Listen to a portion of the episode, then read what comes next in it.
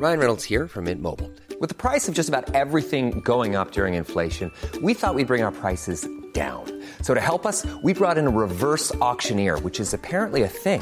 Mint Mobile unlimited premium wireless. Ready to get 30, 30, bit to get 30, bit to get 20, 20, 20, bit to get 20, 20, bit to get 15, 15, 15, 15 just 15 bucks a month. So, Give it a try at mintmobile.com slash switch. $45 upfront for three months plus taxes and fees. Promo for new customers for limited time. Unlimited more than 40 gigabytes per month. Slows. Full terms at mintmobile.com.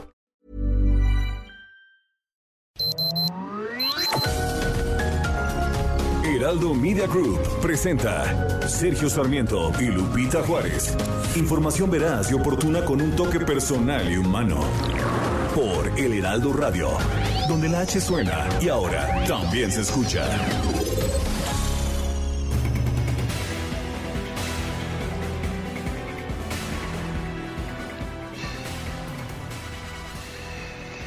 Bueno, fue un día de protestas por parte de los gaseros, protestas en que se cuestionaban las políticas que está aplicando el gobierno federal en contra de quienes llevan a cabo la distribución de gas en la Ciudad de México hubo un enfrentamiento violento de gaseros y policías.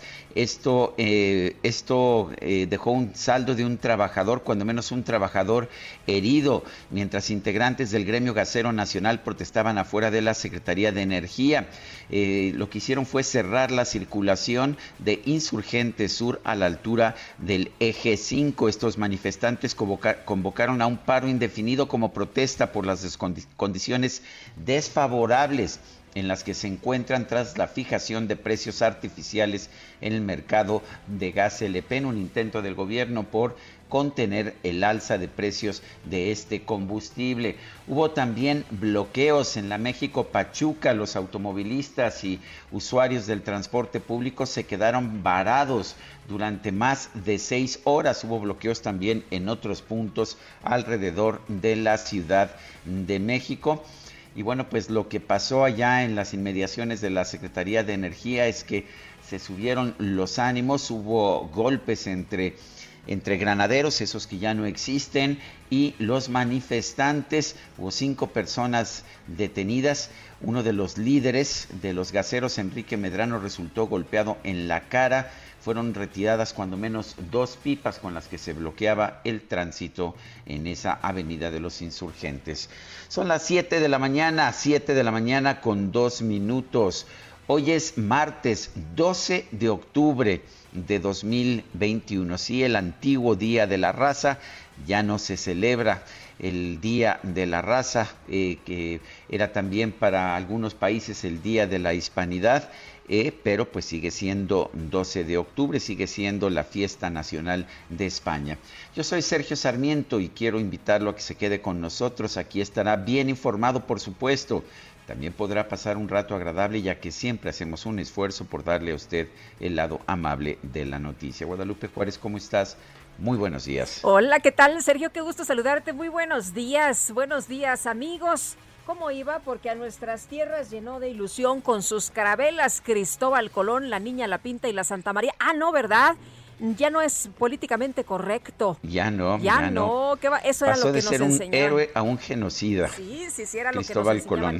En la primaria, te acordarás, para declamar justamente el día de hoy. Y bueno, ayer tuve que expedir constancias de nuestros amigos del auditorio, Sergio, que me decían, oye, no me van a creer si llego tarde a mi casa porque estoy atorado aquí en la México Pachuca. Qué desesperación, personas que estuvieron ahí por más de cuatro o cinco horas detenidos y mucha gente que de plano pues no iba en su vehículo y que tuvo que bajarse de los eh, camiones, de las combis y pues para llegar a sus casas alrededor de unas dos horas. ¿Qué les parece? La situación muy compleja, muy complicada el día de ayer para muchas personas por esto que ya nos contaba Sergio.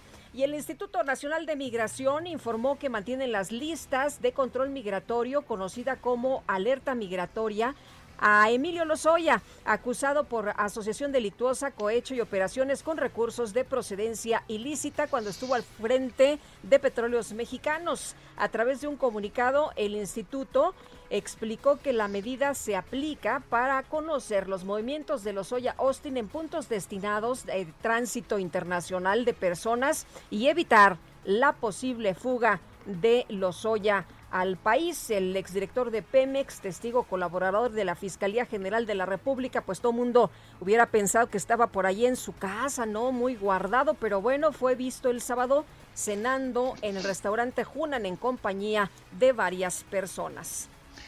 Y bueno, pues aunque no le permitan salir del país, parece que sí le permiten ir a restaurantes de lujo.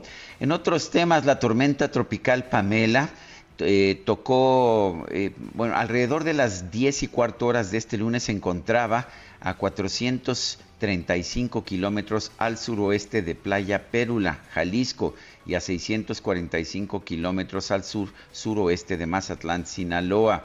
Eh, tenía vientos máximos sostenidos de 110 kilómetros por hora, rachas de 140 kilómetros por hora y desplazamiento hacia el nor-noroeste a 13 kilómetros por hora. Eh, se estaba convirtiendo en un huracán con categoría 2 con dirección a Sinaloa. Y bueno, pues ah, le vamos a traer toda la información. Eh, debe estar tocando tierra precisamente este, este huracán, este huracán que pues está llegando precisamente a Sinaloa. Es el huracán eh, ex tormenta tropical Pamela.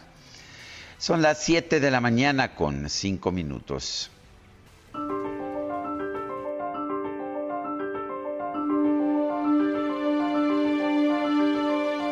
El día. El mar dará a cada hombre una nueva esperanza, como el dormir le da sueños. Cristóbal Colón.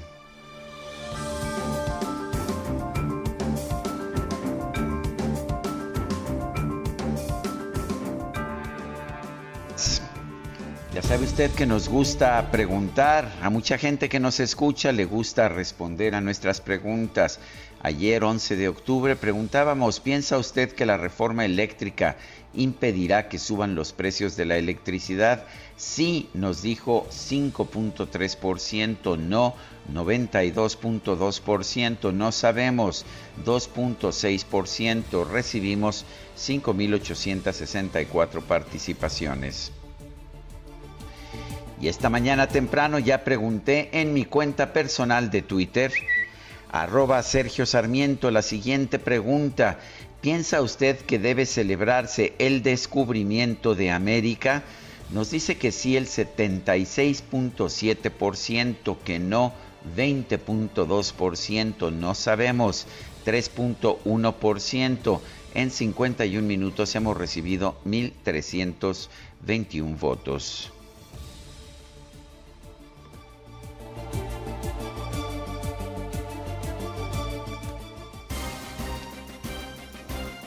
Las destacadas del Heraldo de México.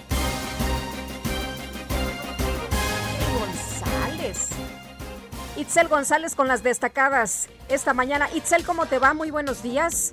Muy buenos días, muy contentos celebrando el descubrimiento de América, pero nosotros celebramos con Fiesta en América de Chayán, un ¿Ah, poquito sí? más modernos. Ah, muy bien. No, no, no nos sabemos la canción tradicional porque encontramos unos himnos a Cristóbal Colón ¿Ah, que sí? dijimos, híjole, ese no lo conocemos, pero por lo menos vamos a, a echar una musiquita de martes para animar este martes, que ya falta poquito para la quincena. Y Lupita, hace rato nos recordabas un poema Cristóbal Colón. Yo Sí, encontré ¿te del puerto de Palos partió Colón con tres carabelas y un gran corazón.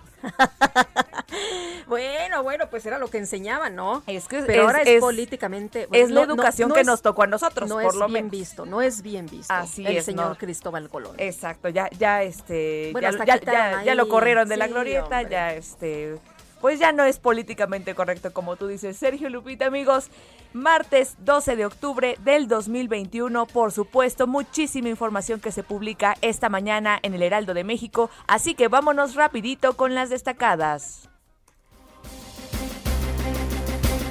En primera plana, por outsourcing detectan anomalías en 12% de empresas. De las 66.030 compañías que ya son legales para ofrecer subcontratación, la Secretaría del Trabajo ha identificado a 7.923 que han buscado esquemas de simulación fuera de la ley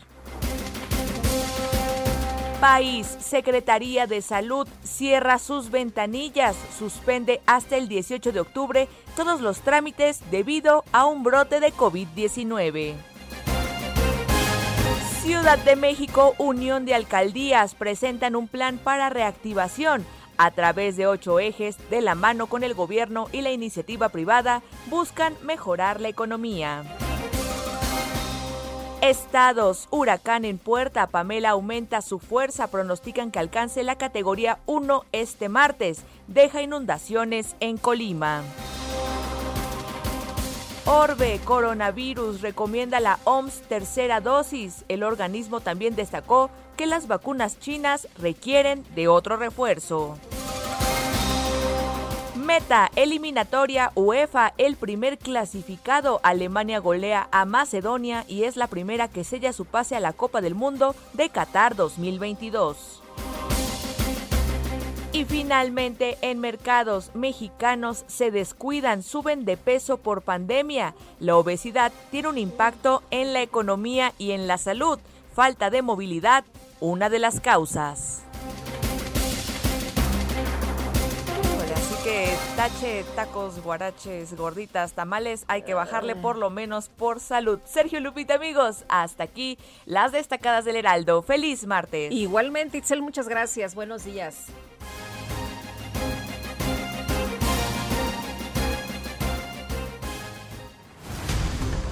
Mañana con 11 minutos y vamos precisamente a un resumen de la información más importante de este martes 12 de octubre de 2021. Este lunes, integrantes del Gremio Nacional de Gaseros realizaron bloqueos en diversas vialidades del Valle de México, luego de que no alcanzaron un acuerdo con el gobierno federal para aumentar el precio máximo del gas LP.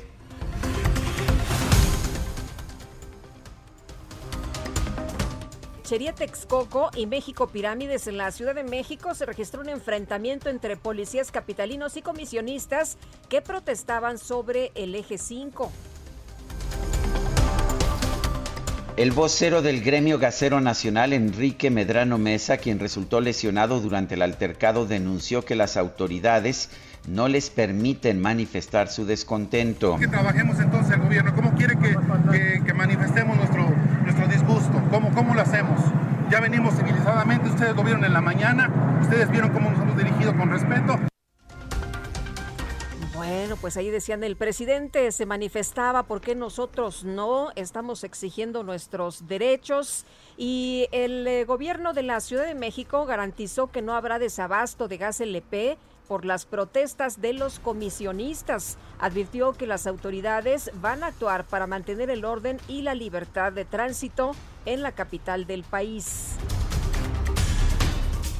Martí Batres, titular de la Secretaría de Gobierno de la Ciudad de México, respaldó la decisión del gobierno federal de no aumentar el precio del gas LP en la capital. El litro que suba a 14.30 para que ellos tengan un peso de ganancias. La Secretaría de Energía le contestó a los comisionistas que esto no es posible porque se está trabajando para que el gas tenga un precio accesible para la población. Se está trabajando en favor de la economía popular, se está trabajando en favor de la economía de las familias del país y por lo tanto no podía darse este aumento al precio del gas grupo de maestros del Frente de Directores Encargados del Estado de Guerrero bloqueó los accesos de la sede de la SEP en la Ciudad de México para exigir que se les otorguen plazas laborales como directores de planteles.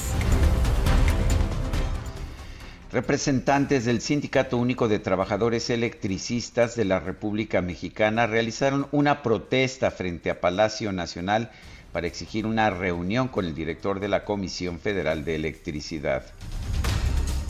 El director general de la Comisión Federal de Electricidad, Manuel Bartlett, aseguró que los productores independientes de energía, las sociedades de autoabasto y los certificados de energía limpia representan un atraco al país.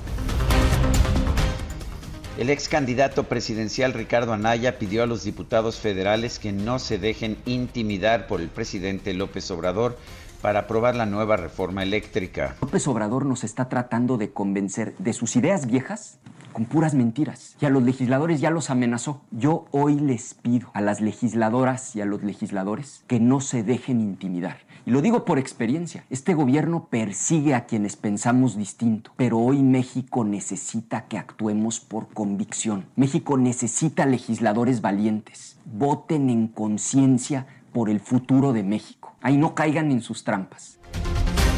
Las dirigencias nacionales del PRI, PAN y PRD, así como los líderes de estos partidos en el Congreso, aseguraron que la alianza Va por México está firme. Ayer hubo una reunión muy nutrida donde se discutió precisamente pues parte de lo que sigue y por supuesto el tema de la materia de la reforma eléctrica, así que bueno, pues dicen, dice Alito Moreno, ¿no? Que la coalición no está en riesgo.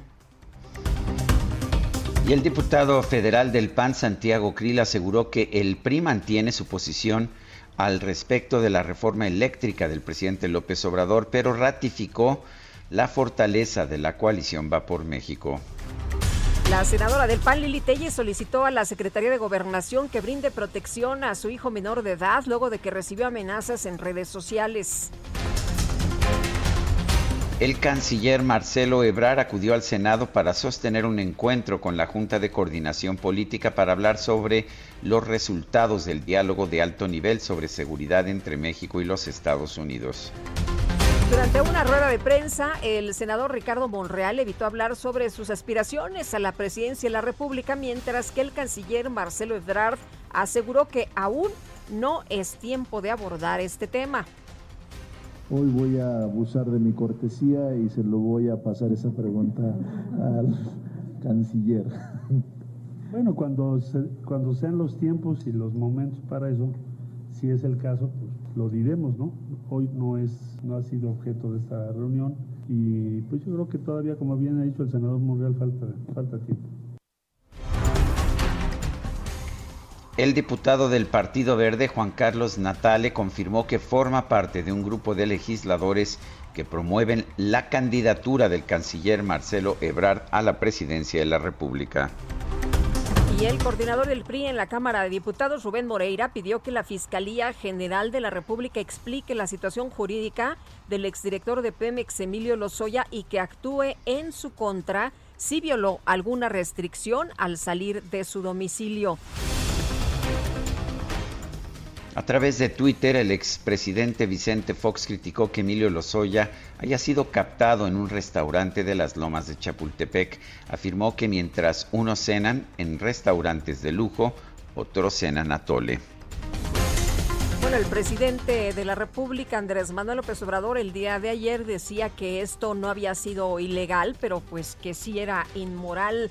La Fiscalía General de la República aseguró que Emilio Lozoya sigue bajo proceso y que las pruebas que ha aportado han servido para judicializar a exlegisladores relacionados con los sobornos del caso Odebrecht.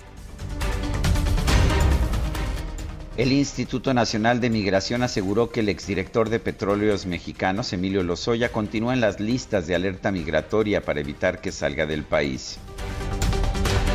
Por otra parte, el gobernador de Nayarit, Miguel Ángel Navarro, confirmó que este martes se va a reunir con el presidente López Obrador para solicitar a la federación más de 2 mil millones de pesos para cubrir pagos pendientes en lo que resta del 2021, pues prácticamente las arcas vacías en todas las entidades del país.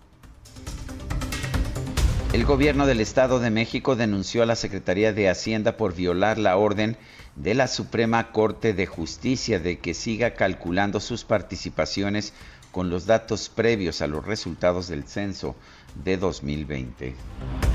El secretario de Hacienda, Rogelio Ramírez de la O, viajó a Washington, Estados Unidos, para reunirse con el presidente del Grupo Banco Mundial eh, David Malpas para hablar sobre la economía mexicana y el desarrollo en Centroamérica. La Secretaría del Trabajo presentó el programa de verificación laboral voluntaria con el cual los patrones deberán demostrar el cumplimiento de los lineamientos de condiciones generales de trabajo, capacitación y salud, entre otros. La Suprema Corte de Justicia rechazó intervenir en la disputa legal por el rediseño del espacio aéreo del Valle de México, con el que se busca permitir la operación simultánea de los aeropuertos de la Ciudad de México, de Santa Lucía y de Toluca. El Frente Nacional por la Familia informó que buscará promover un juicio político en contra de 10 ministros de la Suprema Corte de Justicia por sus resoluciones recientes relacionadas con la interrupción legal del embarazo. Elementos de la Policía de Investigación de la Fiscalía General de la Ciudad de México detuvieron a un hombre identificado como Miguel N., quien presuntamente está relacionado con por lo menos 27 ataques sexuales. La Secretaría de Salud Federal informó que por causas de fuerza mayor ordenó suspender la recepción de documentos y trámites en las oficinas del secretario Jorge Alcocer, la Subsecretaría de Prevención y Promoción de la Salud y la oficina del Abogado General de la Dependencia. Y la Secretaría de Salud Federal reportó que este lunes se registraron 141 muertes por COVID-19 en México, así como 2.007 contagios nuevos no deja de ser curioso, Guadalupe, ahora que estamos en el resumen, que, que se suspendan los trámites en las oficinas de los principales funcionarios de salud, pero que los dos, tanto el secretario Jorge Alcocer como el subsecretario Hugo, López Gatel, estén en estos momentos en la mañanera. Ah, sí, acuérdate que es martes de salud. Sí, pues ahí están en la mañanera, a pesar de que pues, sus oficinas, por razones de salud, no pueden recibir documentación. En fin. Así son las paradojas de la vida en este país. En información deportiva, los Medias Rojas de Boston derrotaron a los Reyes de Tampa Bay por pizarra de 6 a 5, con lo que lograron su pase a la serie de campeonato de la Liga Americana. Lo hicieron rápido. Y los gigantes de San Francisco derrotaron a los Dodgers de Los Ángeles por pizarra de 1-0 y se pusieron a una victoria de avanzar a la serie de campeonato de la Liga Nacional. Son las 7 de la mañana con 21 minutos.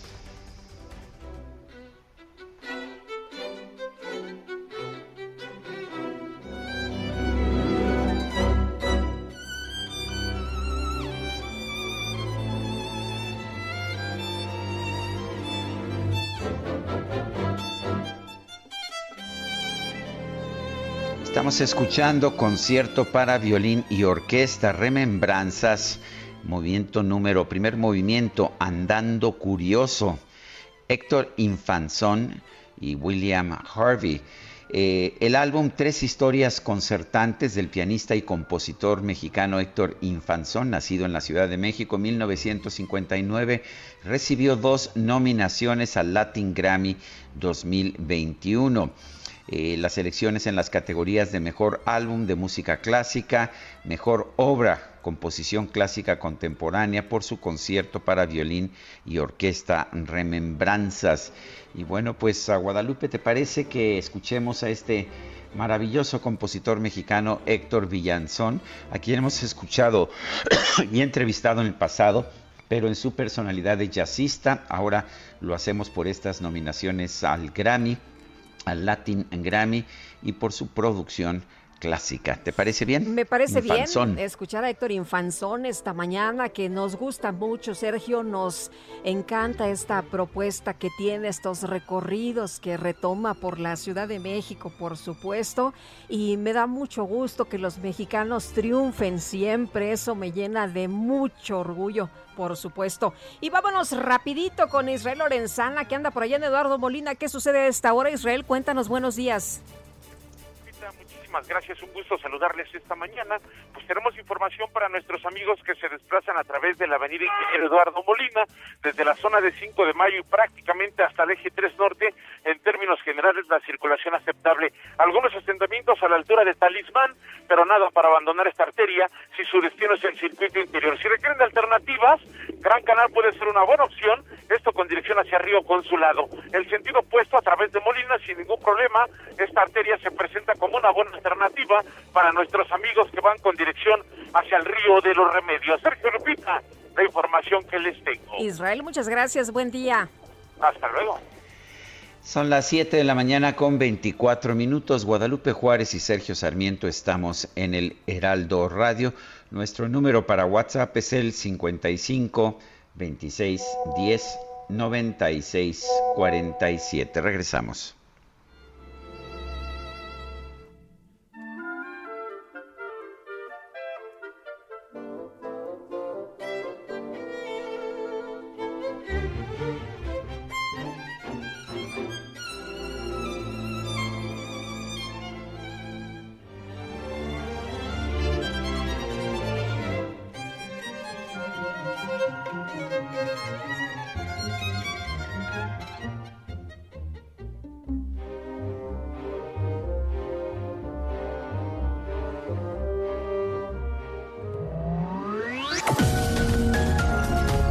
Sarmiento y Lupita Juárez quieren conocer tu opinión, tus comentarios o simplemente envía un saludo para ser más cálida esta mañana. Envía tus mensajes al WhatsApp 5520 109647. Heraldo Radio, la HCL se comparte, se ve y ahora también se escucha.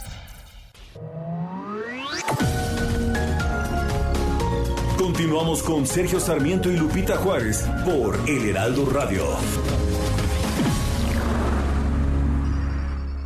En Soriana, el ahorro es para todos con la oferta de cada día. Hoy martes 12, dale lo mejor a tu familia, aprovechando que el kilo de pollo entero está a solo 37.90, hasta 3 kilos por cliente. Soriana, la de todos los mexicanos. Solo octubre 12, aplican restricciones, aplica en Hiper y Super.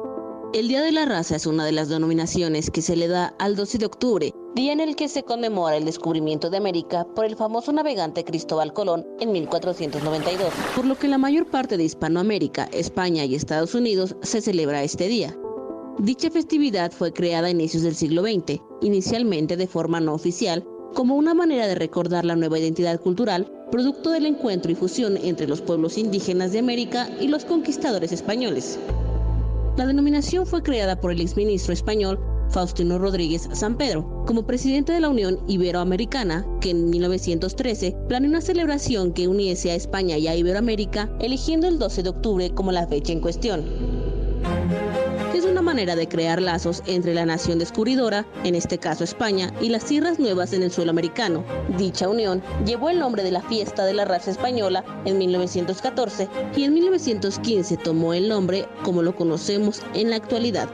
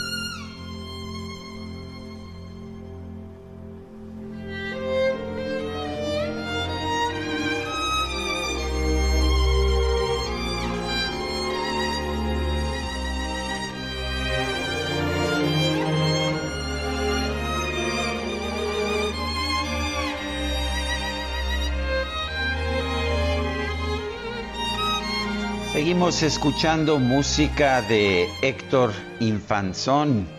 Esto es el concierto para violín y orquestas Remembranzas, es el movimiento número 2, El abuelo. Estamos escuchando estas remembranzas de Héctor Infanzón porque ha sido nominado al Grammy Latino que se entregará el próximo mes de noviembre.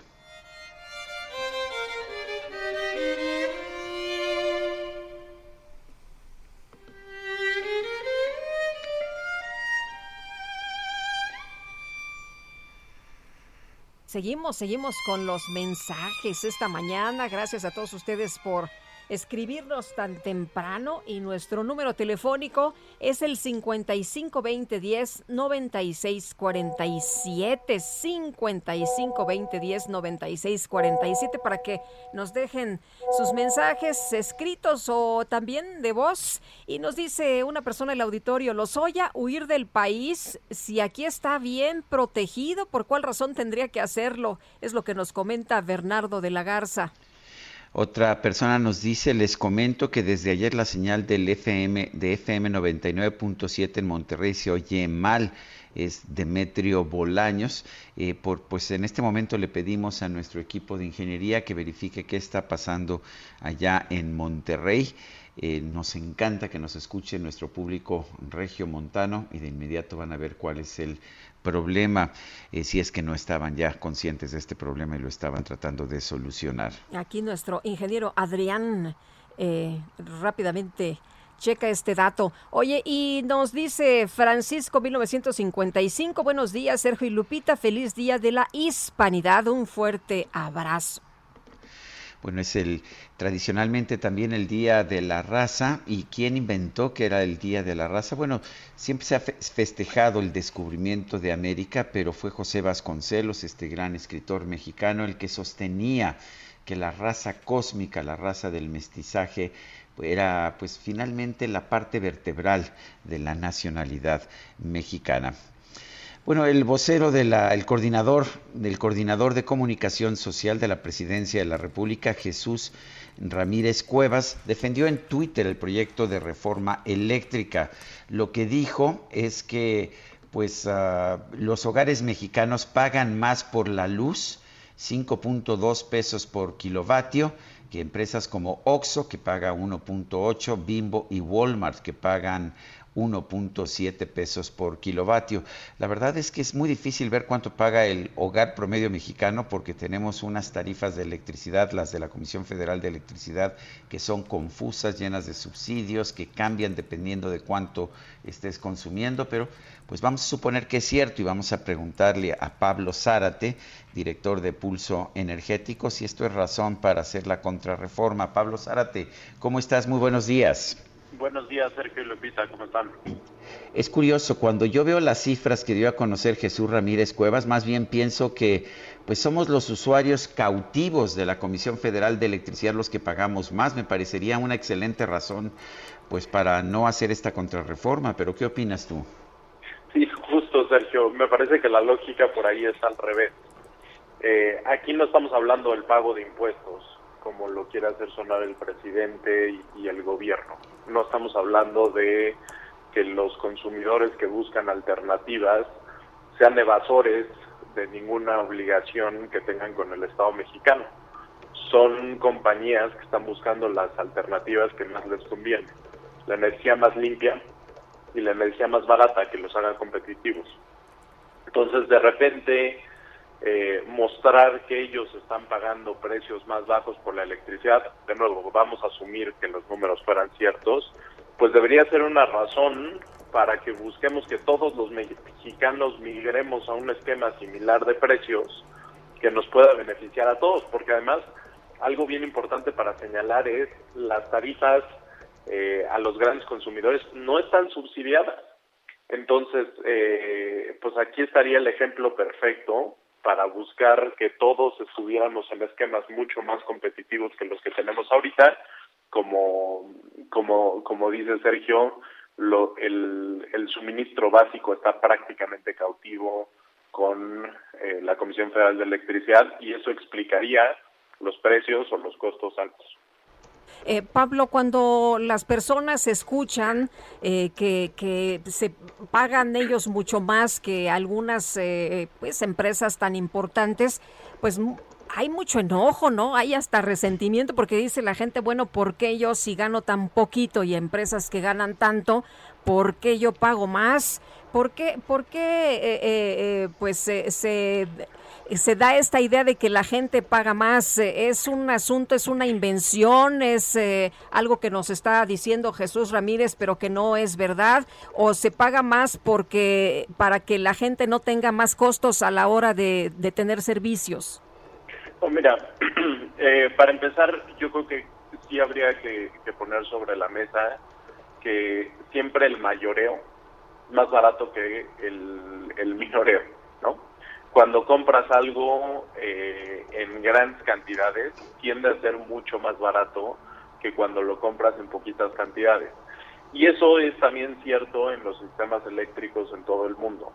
¿Por qué? Porque cuando te conectas a un gran centro de consumo, en muchos casos ni siquiera tienes que utilizar red de distribución, puedes usar prácticamente eh, red de transmisión, eh, transformación y listo, requieres menos infraestructura.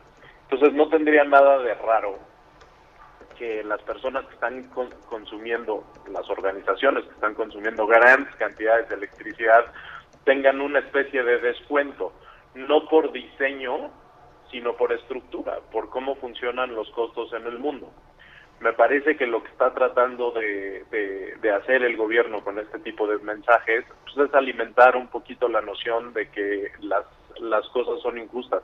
Pero más bien yo creo que el, mensaje debería apuntar, si, si queremos ser constructivos y queremos movernos hacia algo, sostenible en términos económicos para los mexicanos, lo que tendríamos que preguntarnos es cómo le hacemos para, para tener los mismos precios, cómo le hacemos para que la misma competencia que está enfrentando la TPE en, en gran industria, en comercio y demás, se pueda reflejar también en el pequeño consumidor para que el pequeño consumidor también tenga, los hogares también tengamos alternativas. Me parece que ese es eh, el posicionamiento ideal y hacia allá deberíamos de movernos. Y por cierto, hacia allá nos estábamos moviendo. Nada más que llegó la reforma y ahora la solución que ponen sobre la mesa es, pues no que unos paguen menos y otros paguen más, que todos paguen caro. Y eso me parece que es una, una solución profundamente destructiva para el país, tanto en términos políticos, que nos divide y no nos lleva a buscar soluciones técnicas apropiadas, como en términos técnicos, que nos lleva a destruir la competencia y destruir las posibilidades de que el, el hecho de querer competir en precios y en limpieza de la electricidad hagan que mejoremos. Pablo, eh, dice Rocío Nale, la secretaria de Energía, que los pagos más bajos que hacen las empresas son un robo. ¿Son un robo? ¿Le están robando a la Comisión Federal de Electricidad o le están robando a los consumidores mexicanos? La verdad a mí me parece decepcionante este tipo de, mensajes en una autoridad. Eh, mira, es, es, absurdo. Ayer yo escuchaba los, los mensajes y escuchaba la palabra ilegal utilizarse con, con, con muchísima liberalidad eh, la utilizaron muchísimas veces en la discusión de la reforma. Y a mí me queda una duda nada más. Si efectivamente todo lo que están haciendo los privados es ilegal, como afirman la secretaria y el gobierno, entonces ¿por qué tienen que cambiar la ley para prohibirlo? Me parece que ellos mismos están dando la evidencia de que todo lo que pasó es perfectamente legal y que ellos quieren hacer las cosas diferente y para hacer las cosas diferentes están buscando estos cambios constitucionales, que por cierto, esos sí son muy cuestionables. Quizás no sea ilegal cambiar la constitución, pero cada uno de los cambios que ha intentado la secretaria, pues las cortes mexicanas, los tribunales mexicanos le han se los han detenido justo por considerar que son ilegales. Entonces, Entiendo que, que, después de que se le ha mostrado la ilegalidad de las medidas, la indeseabilidad de las mentiras, brinque este tipo de mensajes, pero francamente pues no, no resisten un análisis lógico mínimo. Si son ilegales las cosas, la secretaria no tendría que, cambiar la ley para prohibirlo, solamente tendría que aplicar la ley, pero ella sabe que no es así. Eh, Pablo, nos decía ayer el presidente que si no aceptamos la nueva reforma vamos a estar tan amolados como los españoles que pagan mucho por el gas. Em, ¿esto, ¿Esto es eh, real o, o, tiene que ver con otros temas, por ejemplo, que le compran gas a países como Rusia? Mira, eh, es un hecho que en el mundo está habiendo una crisis energética y en particular en Europa está habiendo una crisis energética donde de plano el, el, abasto, la oferta, no está siendo suficiente para cubrir la, la demanda. Y eso es particularmente cierto, cierto en el mercado de gas natural. Ha impulsado un crecimiento en los precios que francamente no tiene precedentes. Y, y por supuesto que es una, que es una situación de, de alarma para esa región. Eh, lo, que, lo que sería aquí relevante es entender exactamente cómo nos podría proteger la CFE de que pase algo así. La CFE de todos modos va a tener que comprar gas en los mercados. Ya sabemos que la CFE, por la experiencia que tuvimos en enero, tiende a no cubrirse financieramente, no compra los seguros para que la protejan de estos incrementos en los precios. Y la única manera real que podrían decir que la CFE nos protegería no es con la CFE protegiéndonos, es con el contribuyente metiendo dinero para subsidiar el precio de los distintos energéticos, incluyendo la electricidad. Entonces, esta narrativa de que la CFE protege a los mexicanos de la volatilidad de los precios es perfectamente falsa. Lo que ha protegido a los mexicanos de la volatilidad de los precios son los subsidios, que significa ni más ni menos que sacarle dinero al contribuyente para regresárselo al usuario eléctrico. Y al momento en el que se lo dan al usuario eléctrico, hacen como si esto fuera un beneficio de la operación de las empresas del Estado. Pero eso no puede ser así. El Estado no estaría incrementando su, su eficiencia ni tomando decisiones operativas que, que, por arte de magia creen abasto de gas natural. Lo único que estaría haciendo es transfiriendo el dinero de unos a otros y luego tratando de decir que eso es eh, pues un milagro que ellos hicieron. Eh, Pablo, el presidente una y otra vez ha dicho que es mejor comprarle electricidad a una Comisión Federal de Electricidad que no tiene fines de lucro que comprársela a empresarios privados que ah, sí tienen fines de lucro y que además son extranjeros. ¿Qué opinas? Mira, yo creo que eh, hay una hay una confusión muy grande ahí porque la, la CFE hoy no se está aportando como una, como una organización que no tenga fines de lucro. La CFE se está aportando como una organización que tiene fines de pérdida que se desliga de cualquier tipo de lógica económica que se desliga de cualquier tipo de, consideración técnica y que obedece a criterios políticos. Y si ves las cosas con estos lentes, pues surge una pregunta bien importante que es ¿por qué nos convendría que a los mexicanos eh, dependamos del abasto de una organización que se porta francamente de manera política en vez de una organización que busca eh, maximizar sus eficiencias como la lógica económica lo dicta para poder competir. Realmente yo creo que estos son los mensajes que quizás la primera línea suena bien, pero cuando le rascas al significado que hay detrás, eh, pues queda perfectamente claro que no le conviene a los mexicanos tener una organización así. Digo, además es importante recordar quiénes manejan a la CFE hoy. La CFE hoy no está manejada por los cuadros más técnicos, más competentes, más competitivos del gobierno federal. La CFE hoy está manejada por una de las personas que lleva ya muchísimas décadas en la política, que siempre ha pensado en términos políticos, que quizás sea un político perfectamente competente, pero que a esto de la electricidad y a esto de la competencia, pues nunca le quiso aprender. Entonces, eh, realmente no hace sentido decir que, que, los mexicanos deberían de preferir comprarle la electricidad a Manuel Bartlett que al gerente de una compañía que está tratando de ser más eficiente para ganar mercado. Pues yo quiero agradecerte, Pablo Zárate, director de Pulso Energético, el haber conversado con nosotros esta mañana. Muchas gracias, Sergio. Me dio gusto platicar con ustedes. Gracias, Lupita. Hasta luego, muy buenos días igualmente. Y vamos ahora con información de Gerardo García. Gaceros en Toluca colapsaron ayer la México-Toluca y la vía Adolfo López Mateos por cuotas dignas. Fueron 14 puntos los que se estrangularon. La verdad, una situación caótica el día de ayer. Mucha gente desesperada en la México-Pachuca. Estuvo pues ahí eh, atorada. Nuestros amigos del auditorio, incluso muchos de ellos que nos escribían para contarnos cómo estaba la situación hasta por ocho horas. Y Gerardo García, cuéntanos, danos detalles.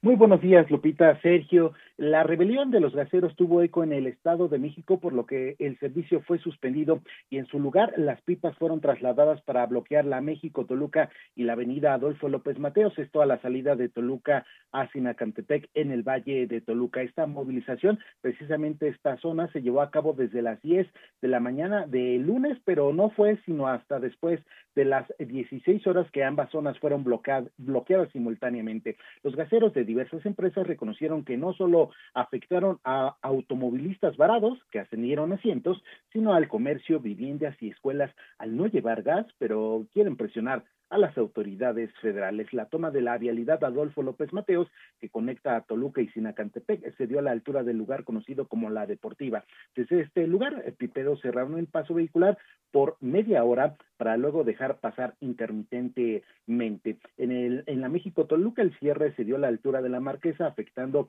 eh, eh, únicamente a los ciudadanos que venían de la Ciudad de México hacia la capital mexiquense. Sin embargo, en este punto fue eh, una hora, eh, más, bien fueron dos horas las que eh, estuvo este bloqueo que se mantuvo. Edgar García, que es comisionista gasero, demandó a las autoridades federales tarifas justas.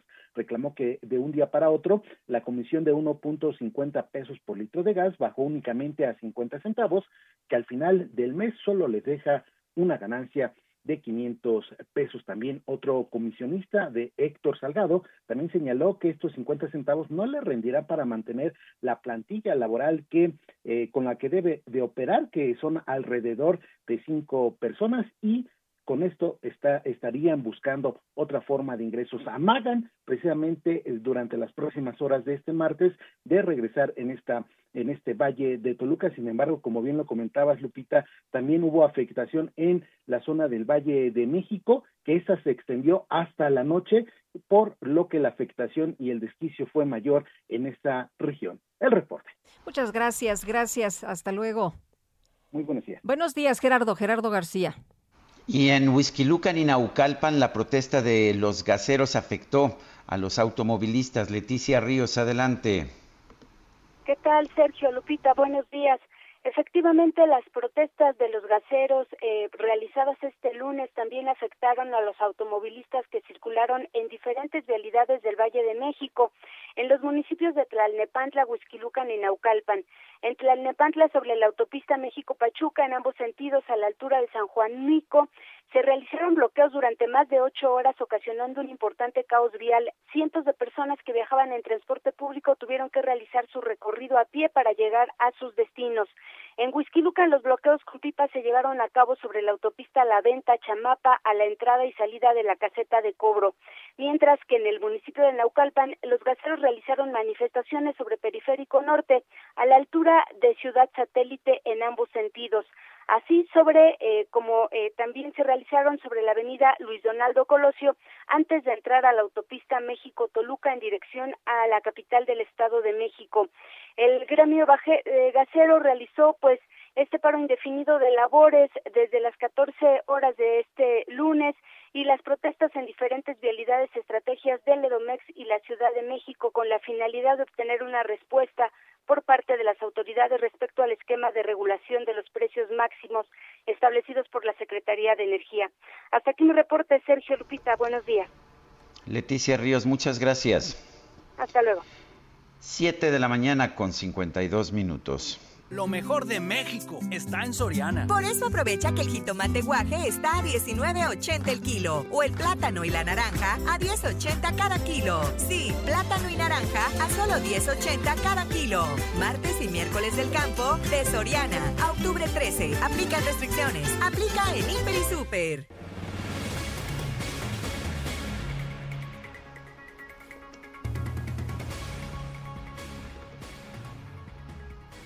Bueno, y seguimos con la información y fíjense que los productores independientes de energía, las sociedades de autoabasto y los certificados de energía limpia representan un atraco a la CFE y al país. No lo digo yo, lo dice Manuel Bartlett, el director de la empresa y como parte de una campaña que busca convencer a los trabajadores de la Comisión de apoyar la iniciativa del gobierno federal, pues eh, Bartlett ha calificado estas figuras que llegaron con la reforma energética de 2013 como abusivas y parte de la ideología. Ahí está la clave, ¿eh? ahí está el punto clave. Pues eh, dicen, es parte de la ideología neoliberal.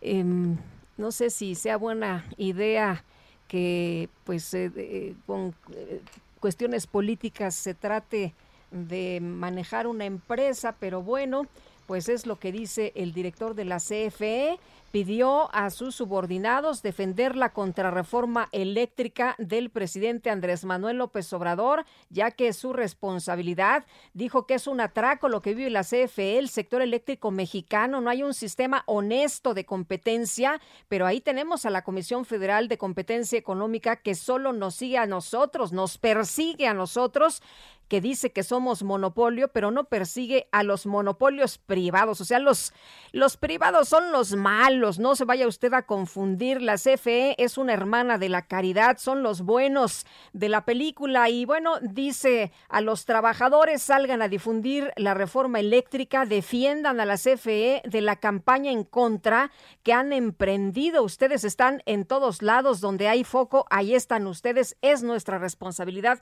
defender la parte de lo que ha dicho el director de la CFE. Con 54 regresamos en un momento más.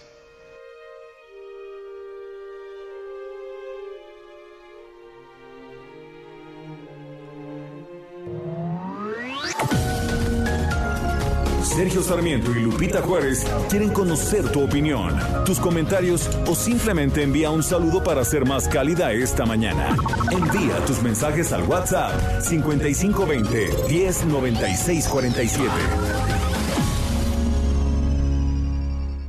Heraldo Radio 98.5 FM, una estación de Heraldo Media Group, transmitiendo desde Avenida Insurgente Sur 1271, Torre Carrachi, con 100.000 watts de potencia radiada.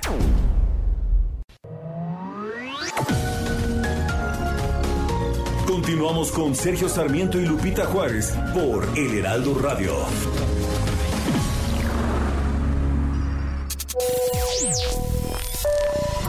Buenos días, los felicito por su gran labor en el noticiario y para comentarles que mi hermana estuvo ayer atrapada en la autopista México-Pachuca de las 5 a las 12 de la noche.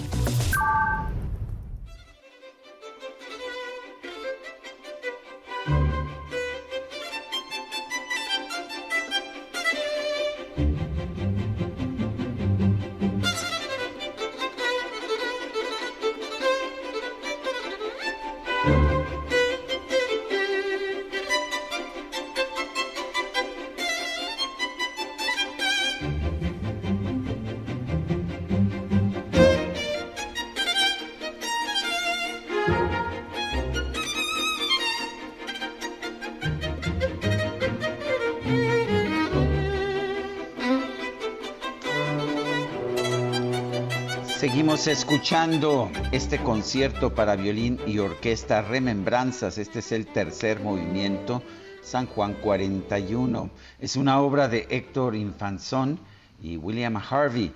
Y estamos escuchando, escuchando estos fragmentos porque el álbum Tres Historias Concertantes de este pianista y compositor mexicano Héctor Infanzón recibió dos nominaciones al Latin Grammy 2021.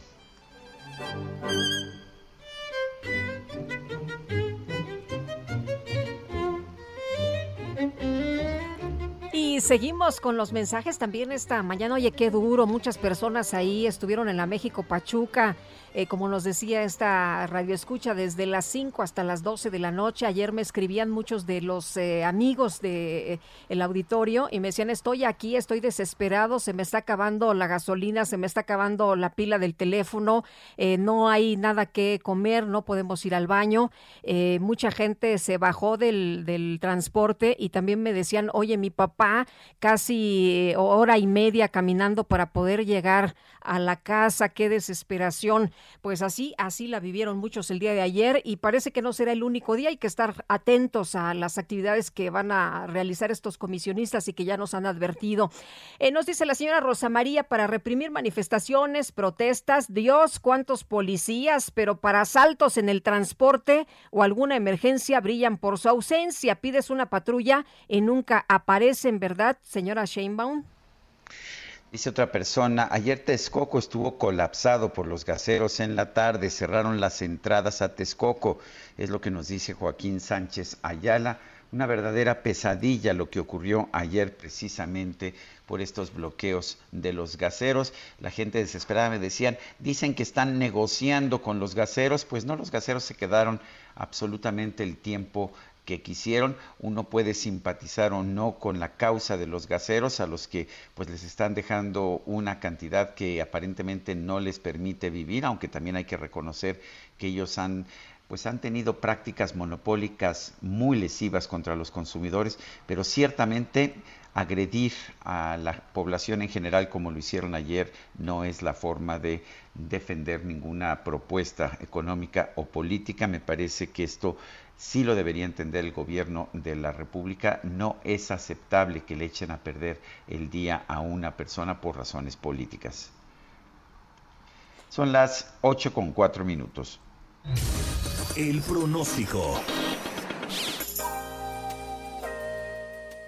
Patricia López, muchas gracias por decirnos esta mañana, pues cómo va a estar el clima para las próximas horas. Infórmanos, buenos días.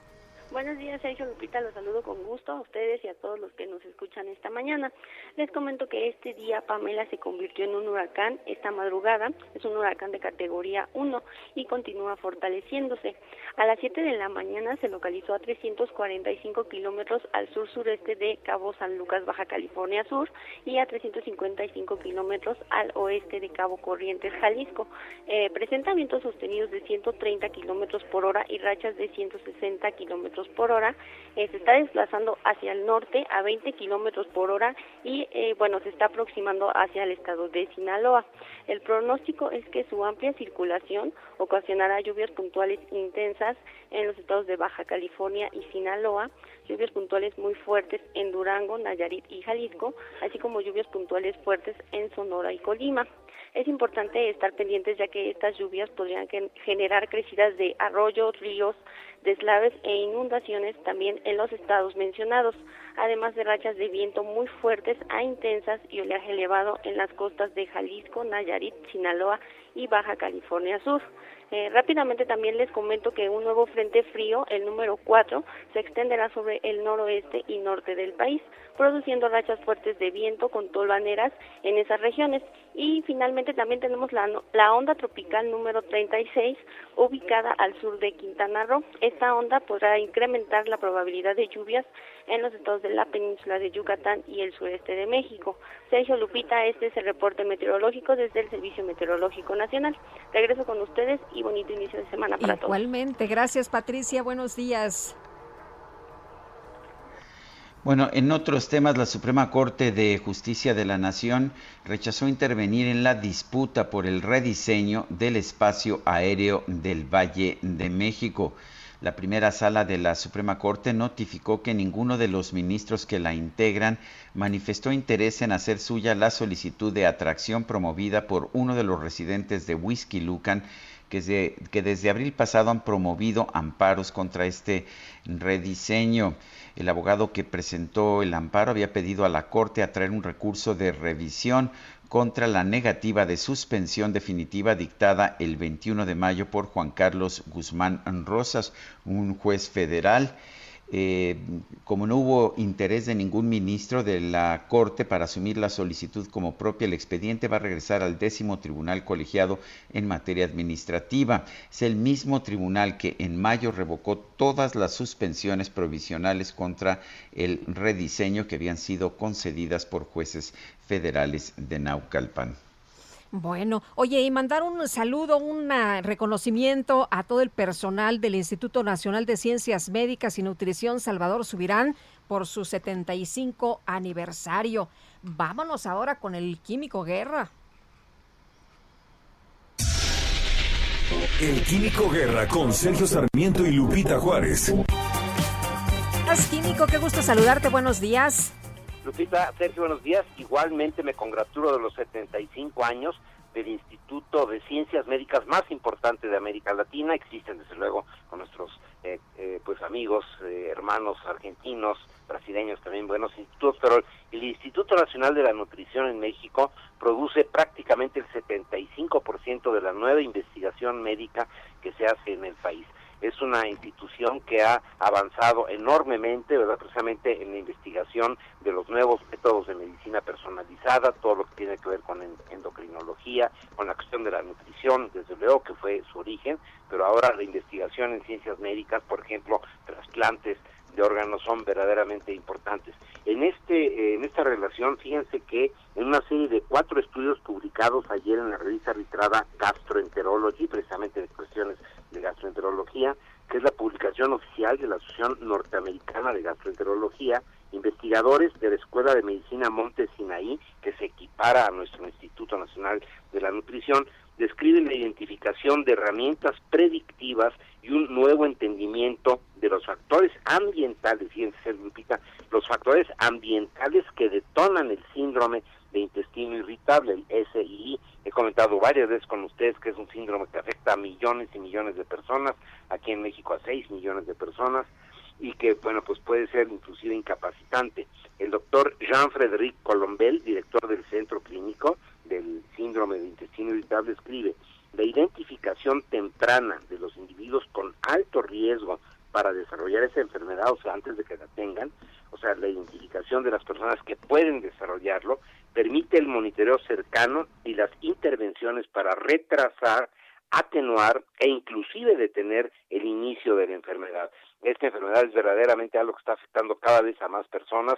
Sabemos que no solamente es la cuestión, eh, digamos, eh, de la alimentación o de factores químicos, sino también del estrés, de la cuestión anímica de la persona, que en su conjunto pueden detonar esta enfermedad. Así que quería yo comentar esto en relación a los 75 años del Instituto Nacional de, de, de la Nutrición y Ciencias Médicas, que tiene verdaderamente un renombre extraordinario, le han quitado muchísimo de su presupuesto en esta administración, lo cual pues está hipotecando este acervo que ha tenido México y que lo ha contribuido al mundo desde el punto de vista de la investigación médica. Sergio Lupita. Pues sí, Químico, muy bien y qué, qué bueno que nos traes toda esta información. Muchas gracias, muy buenos días. Buenos días, Lupita, buenos días, Sergio.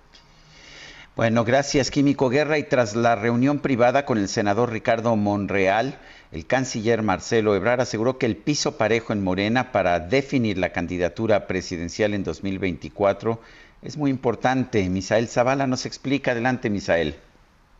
Buenos días, Sergio. Buenos días, Lupita. Efectivamente, como bien lo comenta Sergio, tras una reunión que sostuvo con la Junta de Coordinación Política del Senado, el canciller, además del senador Ricardo Monreal, ofrecieron una conferencia de prensa en la Cámara Alta en la que fueron cuestionados sobre la contienda interna de cara al 2024 y el piso parejo para todos los contendientes de Morena en este sentido. El secretario de Relaciones Exteriores respondió que bueno pues el piso parejo eh, entre pues la, los candidatos de Morena para definir esta eh, pues este relevo presidencial en el 2024 es más importante que otra cosa sin embargo eh, el canciller Marcelo Marcelo Ebrard aseguró que cuando sean los tiempos y momentos para eh, pues todo este tema de la candidatura presidencial en Morena eh, lo dirán abiertamente como eh, pues lo ha dicho el senador Ricardo Monreal aún falta tiempo para definir esta candidatura pero bueno, sí aclaró Marcelo Ebrard que siempre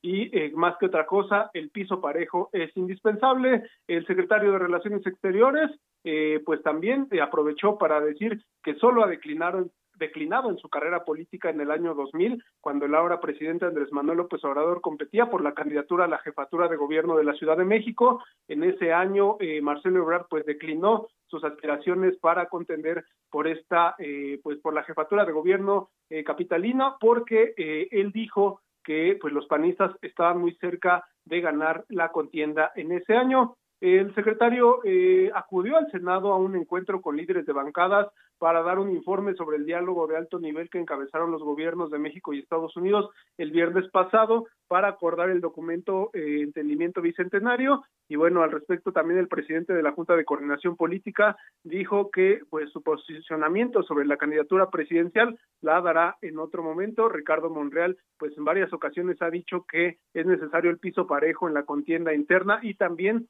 pues que se transparenten todos los procesos que deban transparentarse para definir esta candidatura de cara al año 2024. Hasta aquí el informe, Sergio Lupita.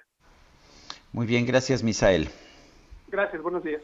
Bueno, dicen que todavía no es momento, pero pues como que ya cada quien está fijando ahí sus posiciones. Y por otra parte, por otra parte, le platicamos que la Secretaría de Salud suspendió desde ayer y hasta el 18 de octubre los trabajos y trámites que se llevan a cabo en las oficinas directas del secretario de Salud, la Subsecretaría de Prevención y Promoción de la Salud y la Oficina del Abogado Federal, debido al incremento de casos confirmados por contagios de COVID-19 entre su personal. Pero Gerardo Suárez, nos tienes todos los detalles, te escuchamos. Buenos días, Sergio y Lupita. Las personas interesadas en realizar trámites ante las oficinas directas del secretario de Salud, Jorge Alcocer, del subsecretario de Prevención y Promoción de la Salud, Hugo López Gatel, y de la oficina de la abogada general Marisela Lecuona, deberán esperar por lo menos una semana debido a que la Secretaría de Salud suspendió hasta el 18 de octubre los trámites y recepción de documentos en estas tres áreas. La razón es el aumento de casos de COVID-19 entre los trabajadores de la institución y en particular de estas tres áreas. A través de un acuerdo publicado en el Diario Oficial de la Federación, la Secretaría de Salud anunció la suspensión de términos y de plazos en el periodo que empezó ayer, 11 de octubre, y hasta el día 18, que también será el lunes de la próxima semana, con lo cual se ordenó el cierre total de la recepción de documentos en las oficialías de partes de las tres áreas mencionadas. Con esto, pues no se podrán llevar a la Secretaría y a estas tres áreas en particular notificaciones respectivas a juicios de amparo, a, emplazamientos y otro tipo de trámites eh, legales y judiciales. Las oficinas que suspendieron sus actividades se ubican en Lieja número 7 en la colonia Juárez y en Marina Nacional número 60, Colonia Tacuba, ambas de la Ciudad de México. En el caso de las personas que hayan hecho alguna gestión previa al 11 de octubre, la dependencia precisó que continuará con el desahogo de los asuntos en los que tuviera que eh, haber requerido, en los que se requirió o se emplazó a la Secretaría de Salud antes de la emisión de este acuerdo de suspensión de términos. Sergio Lupita, esta es la información que les tengo. Muy bien, muchas gracias, Gerardo. Hasta luego, buen Hasta luego, muy buenos días. Bueno, este lunes vimos una serie de manifestaciones, una en las inmediaciones de la Secretaría de Energía, algunos bloqueos, mucha gente se quedó varada, particularmente en la México-Pachuca, en la autopista, durante seis horas. Esto debido a que el llamado gremio de gaseros está exigiendo un aumento en el precio del gas licuado, el gas LP. Enrique Medrano, el representante de este gremio, este gremio de gaseros eh, en México, y pues vamos a conversar con, con él. Enrique Medrano, exactamente qué aumento están pidiendo y por qué se niega la autoridad a otorgarlo. Buenos días, Sergio. Buenos días. Gracias por la apertura. Este, no, no estamos pidiendo un aumento estamos pidiendo ser incluidos en el margen operativo. Eso es lo que estamos pidiendo, que nos expliquen dónde estamos nosotros integrados. Nosotros estamos celebrando de que el gas haya bajado, no estamos pidiendo el aumento, estamos pidiendo ser incluidos en, el, en, el, en la milla, en la última milla.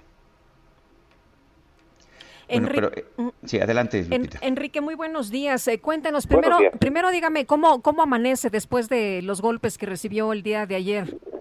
Ay, pues muy adolorido. Bastante adolorido. Y este, eh, pues ¿Fue necesario ir a, que lo cosieran de la cabeza y del, de la cara? Así es, así es. Así es, tuve que ser intervenido ahí con algunas suturas. Sí pero ya estamos en casa, gracias a Dios. Dígame, don Enrique, eh, ¿quién, ¿quién le pegó? ¿Qué fue lo que pasó? Vimos que por ahí uno de las eh, personas que, que, estaban en la manifestación abrieron el gas. Así es, eh, alguna situación se presentó ahí de que un compañero lamentablemente hizo ese, ese, ese hecho, pero este creo que es también ver la otra cara de la situación. Al verse agredidos de esa manera, pues quisieron eh, este, repeler esa agresión por parte de las autoridades. Ustedes se dieron cuenta cómo me golpearon sin, sin hacer ningún tipo yo de, insulto ni ninguna situación en contra de estos elementos policíacos. Así en cambio me golpearon.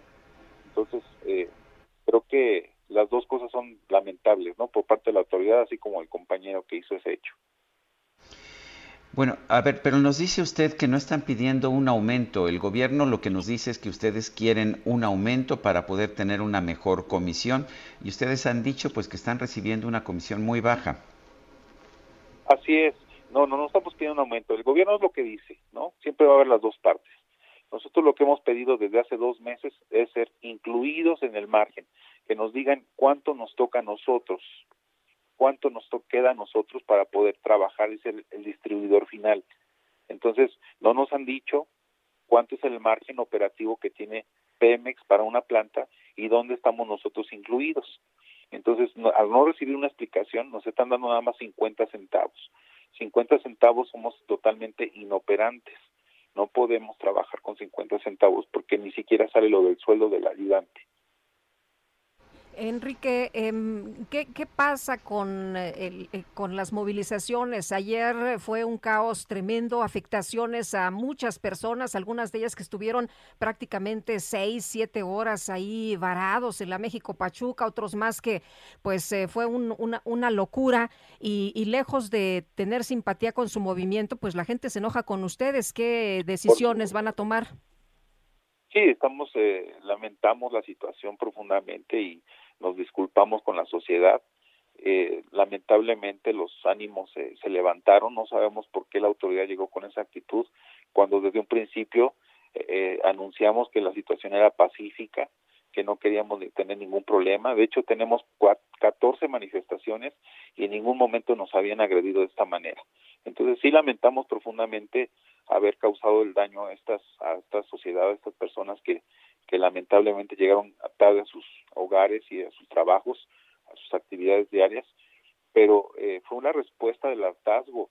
Estamos de alguna manera ya en el límite. Somos 16 mil familias en el Valle de México que estamos prácticamente ya pues nulificados, estamos ya eh, en terapia intensiva, prácticamente sentenciados a muerte y pues ustedes también tendrían que entender la ciudadanía que estamos somos un gremio bastante grande que repartimos un producto de básico de necesidad básica y que pues este y, que estamos en el hartazgo de que ya necesitamos una solución.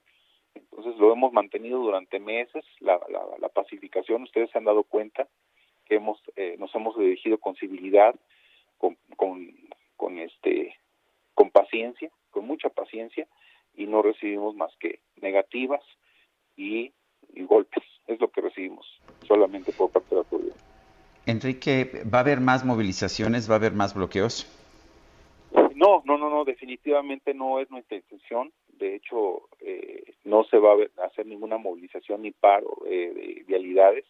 Únicamente dejamos de trabajar por ser inoperantes, por no tener los márgenes que necesitamos para sacar nuestras unidades a distribuir el gas. Entonces, no, no va a haber, no va a haber por parte del gremio ninguna movilización lo único que es hay paro hasta nuevo aviso hasta que hasta que tengamos una una respuesta por parte de la autoridad. ¿Qué significa que no hay paro este no van a, distribuir el gas no vamos a distribuir simplemente. No vamos a distribuir porque no no es que no queramos distribuirlo es que no tenemos ya los recursos para distribuir el gas. Tenemos dos meses tratando de negociar esta situación y pues son buenas intenciones, es lo que ha tenido el gobierno, pero no ha tenido realidades. No nos ha dicho cuál es el margen operativo real y cuánto nos puede ofrecer la planta para que nosotros podamos trabajar. Eh, Enrique, ¿esto significa que si alguien no tiene gas este día, eh, se va a quedar eh, sin gas, no va a tener cómo cocinar, no va a tener agua caliente en su casa? Pues sí, mire, posiblemente algunos, algunas empresas saldrán a trabajar que no están de acuerdo quizá con, nosotros o no están lastimados por esta situación y quizá haya empresas que trabajen. Lo, lo que va a haber es demasiada demanda y va a haber poquito, poquitas unidades surtiendo. Entonces, eh, lo que sí se va a surtir son hospitales o, o lugares que necesiten el, el energético. Este, pero sí, muchísimas, el 80% de las unidades se van a parar debido a que no somos completamente inoperantes. Enrique Medrano, representante del gremio gasero en México, gracias por hablar con nosotros. Muchas gracias a ustedes. Bueno, y la información que tenemos, por ejemplo, la que veo en un tuit de Ramsés Pech, un especialista en materia energética, es que el precio del gas LP está aumentando por el costo de la molécula, esto es por el precio del insumo. La molécula representa del 65 al 75% del total del costo. La logística y la utilidad son apenas del 5 al 10%. Presenta Ramsés Pech pues eh, toda la información en la que basa este estudio. Bueno, pues son las 8 de la mañana, 8 de la mañana con 23 minutos. Le recuerdo nuestro teléfono 55, a ver si ahora no me equivoco, 55 20 10 96 47, lo estoy diciendo de memoria, 55 20 10 96 47. Mándenos un mensaje de WhatsApp, ya sea de voz o de texto nosotros estamos eh, listos a escucharlo. Y rápidamente yo te voy a dejar, Lupita, voy a inaugurar la reunión en México de la Red Liberal de América Latina, de la cual soy anfitrión a través de la Fundación Caminos de la Libertad del Centro pues, Ricardo Salinas Pliego. Muy interesante, mañana nos platicas, ¿no? Mañana les platico, muy, bien. muy bien. Y nos vemos, en, bueno, nos escuchamos mañana. Nosotros vamos a una pausa y enseguida estamos de regreso. Continuamos con más información.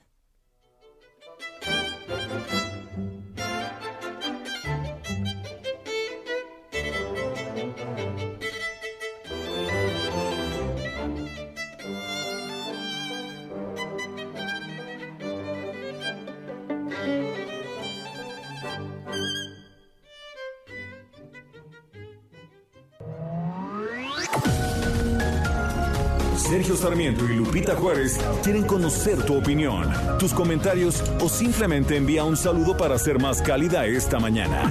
Envía tus mensajes al WhatsApp 5520 109647. Heraldo Radio, la HCL se comparte, se ve y ahora también se escucha.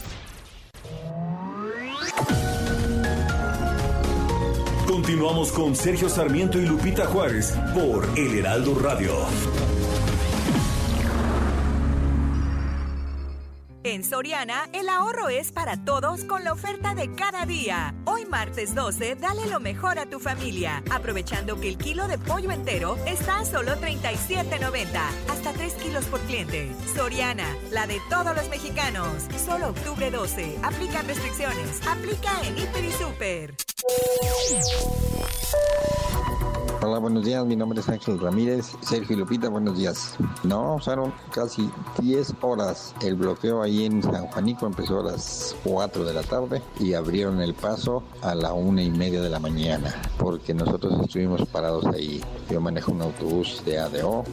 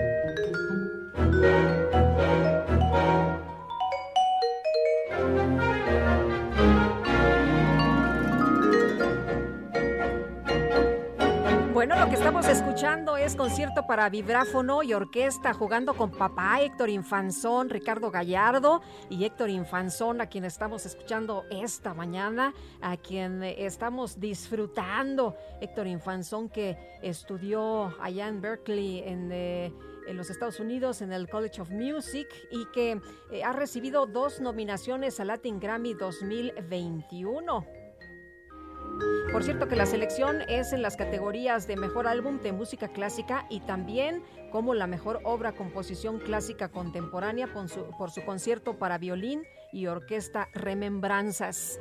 Y dice una persona del auditorio, felicidades y saludos, gracias por poner el concierto de un gran músico, Héctor Infanzón, tiene muchas obras efectivamente.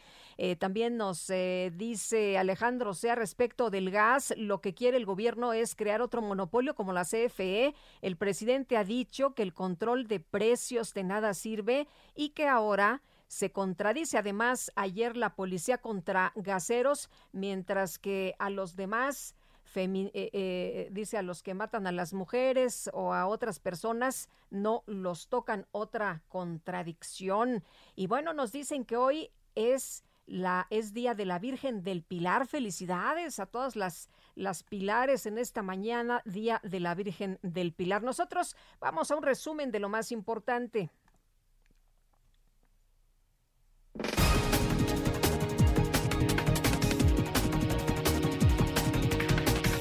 Desde Palacio Nacional, el secretario de Salud Jorge Alcocer confirmó que el pasado 3 de octubre comenzó el traslado de la sede de la dependencia a la ciudad de Acapulco, en el estado de Guerrero.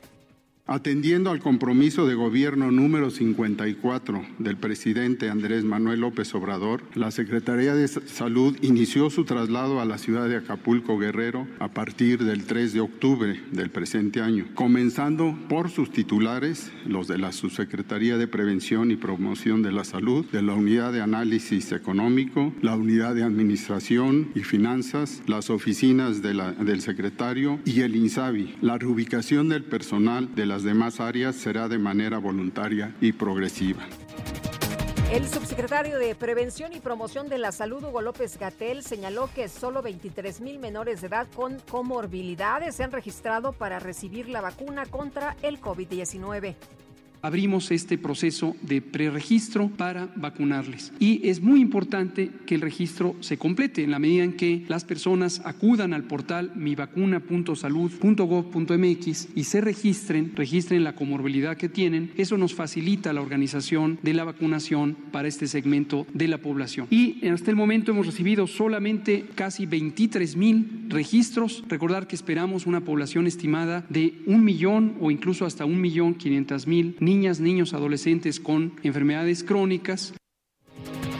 La Secretaría de la Función Pública aseguró que a través del acompañamiento de fiscalización, la Administración Pública Federal ha dado respuesta al 99% de las acciones promovidas a la cuenta pública 2019.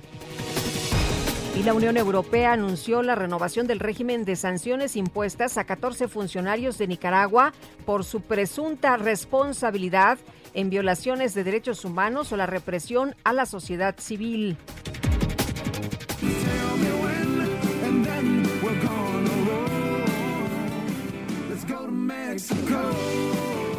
Este lunes, el embajador de los Estados Unidos en México, Ken Salazar, acudió al Senado para reunirse con la presidenta de la mesa directiva, Olga Sánchez Cordero, y el coordinador de Morena, Ricardo Monreal, quien le dio un recorrido por el recinto. Durante su visita, el embajador bromeó con dirigir un discurso a la nación y proponer una enmienda. A su salida lanzó un viva al santo niño de Atocha. Sí, a decirles, a ver si puedo dar un discurso a la nación. Bueno, bueno, eh, señora Presidente, quiero proponer una enmienda. Sí, así es, una iniciativa. Que, que viva el, eh, el Santo Niño de Atocha en todos nuestros corazones. Gracias. Gracias. Bueno, pues el, el, santo de la devoción del senador Ricardo Monreal, ¿no? El santo niño de Atocha, que está en un santuario allá en Fresnillo, Zacatecas, precisamente. Y no sé a quién se van a encomendar los trabajadores del metro. Vamos a platicar con Fernando Espino, secretario general del Sindicato Nacional de Trabajadores de este sistema de transporte. Fernando, muchas gracias, como siempre, por platicar con nosotros. Buenos días. Al contrario, Lupita, estoy a tus órdenes. Oye, cuéntanos, eh, ¿va a haber eh, paro de labores el próximo 14? Mira, depende de la disposición que tengan las autoridades del gobierno de la Ciudad de México, Lupita. El día de hoy nos reunimos por la mañana eh, y veremos cuál es la propuesta que nos hacen y si es aceptable, nosotros estamos en la mejor disposición de llegar a un buen acuerdo tanto para el metro como para los trabajadores. Fernando, ¿qué están pidiendo? Mira, estamos solicitando que los mantenimientos de la línea 12, la línea A, la, lo realicen los compañeros trabajadores que son los expertos en la materia y no las empresas externas que contrata el metro. Estamos pidiendo también herramientas, refacciones, equipos necesarios para dar mantenimiento a los trenes y a las instalaciones fijas. Esta petición es ya mm, añeja, Lupita, desde la entrada de la anterior administración que encabezaba la señora Serranía. Le, se lo planteamos, les, le explicamos en qué condiciones se encuentra cada uno de los trenes, en qué condiciones está cada una de las instalaciones y no hemos tenido respuesta a la fecha. Al actual director también se lo planteamos de manera personal y por oficio y no hemos tenido ninguna respuesta. Entre otros puntos, Lupita, que también tenemos allí atorado el aumento salarial que ya termina el año y no hemos llegado a un acuerdo. ¿Cuánto están pidiendo? Estamos solicitando 6%, que es la inflación a nivel nacional, Lupita. Eh, Fernando, ¿hay riesgo para los usuarios de no realizar eh, este mantenimiento, estas actividades que ustedes están señalándole al propio director del metro? Definitivamente sí. Lupita, nuestra intención es garantizar la seguridad de los usuarios, de la infraestructura propia y también de mis compañeros trabajadores. Si no damos mantenimiento, estamos en riesgo de que sucedan eh, fallas graves como las que se han manifestado en este último año, como es el puesto central de control, la línea 4, el alcance de los trenes, el problema de la línea 12. Y nosotros no queremos por ningún motivo que se ponga en riesgo la seguridad de los usuarios y tampoco de los trabajadores y de la infraestructura eh, del propio metro. ¿Cómo se está realizando el mantenimiento en estos momentos? Mm, pues eh, prácticamente sin nada, con pura, con saliva, Lupita, no tenemos nada, nada de lo que es material, refacciones, equipos. Bueno, no, tenemos ni seguridad, ni equipos de seguridad para los trabajadores. ¿Qué le dicen, eh, pues, el director del metro a los trabajadores? ¿Qué les están diciendo? ¿Qué es lo que está ocurriendo? ¿Por qué no les dan este material tan urgente? Mm, pues eh, no sabemos realmente, nos dicen en ocasiones que no tienen recursos para invertir, eh, lo que contrasta con el presupuesto que se aprueba, que no sabemos dónde queda, a dónde se va, y sí es un una, un tema de mucha preocupación para las, las y los trabajadores. De ahí pues que mis compañeros eh, en un congreso eh, nacional ordinario acordaron de que se llevaría a cabo una falta colectiva el próximo jueves en caso de que no se tengan respuestas favorables, que es principalmente para eh, proteger la seguridad de los usuarios. Pero aquí lo importante que nos dices es que eh, siguen las mesas, ¿no? Las mesas de negociación no, no, o sea, continúan. no, no, no, no hemos roto las, las pláticas. hoy tenemos una reunión con encabezada por el, el, señor Alfonso Suárez Real, entre otros funcionarios del gobierno de la ciudad y también eh, personal del sistema de transporte colectivo. Muy bien. Pues Fernando Espino, muchas gracias por platicar con nosotros. Estaremos muy pendientes de lo que resuelvan en estas mesas y bueno, pues atentos, ¿no? De que no se eh, tenga que hacer necesario este, este paro el 14 de octubre. Eh, estamos en la mejor disposición, Lupita, de llegar a un acuerdo. Te agradezco mucho. Hasta luego, muy buenos días. Gracias, Estamos atentos. Gracias. Y por segundo año, la aún llamada Glorieta de Colón, que ya no tiene a Colón, pero se le quedó el nombre, pasará el 12 de octubre sin esta escultura. ¿Cuál es la importancia de este monumento? Vamos a platicar con Diego Jauregui, él es especialista en metales de la Coordinación Nacional de Conservación del Patrimonio Cultural de Lina y parte del equipo que interviene este monumento. Diego, ¿qué tal? ¿Cómo estás? Buenos días. Buenos días, ¿qué tal? ¿Cómo estás? Bien, afortunadamente. Cuéntanos, eh, ¿qué, ¿qué, está pasando con, con este eh, monumento? Se dijo que, que, le iban a dar mantenimiento y que esa era la razón de, de haberlo removido. ¿Cuál es eh, la situación? Así es. desde finales de octubre del año pasado, a raíz de inspecciones previas que había realizado el instituto en intervenciones que se hicieron en el pedestal, se detectó una necesidad por eh, realizar una intervención en estas esculturas que iban en la parte superior del pedestal. Son cinco piezas, Cristóbal Colón y otros cuatro frailes que lo acompañan. Este, a raíz de esto se realizó el retiro de las piezas para realizar su evaluación e intervención. Eh, se llevaron a instalaciones de Lina y desde entonces están siendo sujetas a, labores de, de, restauración por un equipo de entre cinco y siete personas especialistas del Instituto de Antropología. Eh, Diego, ¿cuál es la importancia de este monumento? Eh, pues sí, es un monumento importante. Eh, lleva ahí en esta ubicación aproximadamente 144 años. Su antecedente de este monumento surge iniciativa de Maximiliano de Habsburgo, que este es, es durante su gobierno es la primera vez que se plantea hacer una escultura en honor al navegante. Después el proyecto se concreta este eh, lo retoma, eh, se retoma durante el gobierno de Sebastián Lerdo de Tejada a iniciativa de eh, empresario de ferrocarriles Antonio Escandón y finalmente ya es inaugurado este por Porfirio Díaz en el año de 1877. a grosso modo ese podríamos decir que es la historia del monumento. Ahora, Diego, ¿qué, ¿qué, es lo que se hace para intervenir esta, e, este monumento, esta escultura? ¿Cómo, cómo se trabaja? Eh, inicialmente eh, fue necesario eh, habilitar un espacio especial para trabajarlas, dado que son piezas de grandes dimensiones. también se hicieron actividades para hacer un diagnóstico previo de estas piezas como pruebas de limpieza, análisis de materiales constitutivos y de alteraciones y posteriormente ya se han hecho labores encaminadas a su restauración como limpieza, eh, de suciedad y de depósitos ajenos por medios mecánicos, acuosos. También hemos removido una importante cantidad de grafitis que cubrían entre, el, entre el 20 y el 40% de la superficie de las piezas, que ya eran muy llamativos visualmente y, dificultaban su lectura apropiada. También hemos hecho un trabajo importante para remover los eh, eh, capas envejecidas de cera pigmentada que se han dado ya durante todos estos años que las piezas llevan expuestas ahí eh, y eh, tenemos todavía pendientes otros tratamientos este, por otorgar. Eh, te puedo comentar que las piezas llevan distintos este, grados de avance en este en estos procesos a los que han sido sometidos.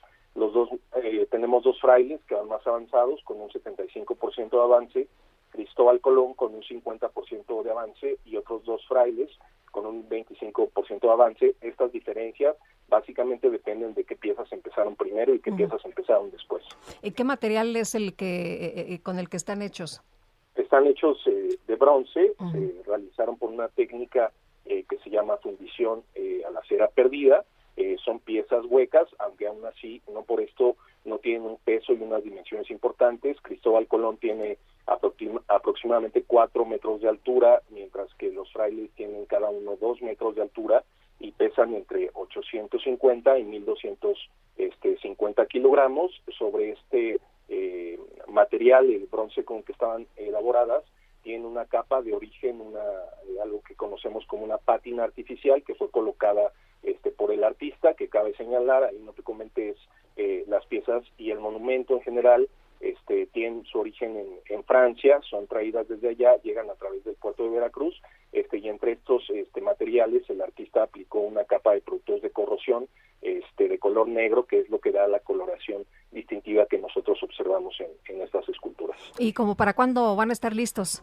Eh, nosotros estimamos, eh, tenemos alguna, uh, tenemos aún algunos tratamientos pendientes, este, como un, eh, un enjuague, terminar de eh, remover las capas de cera envejecidas, eh, aplicar una nueva capa de protección y reponer algunos pequeños faltantes formales.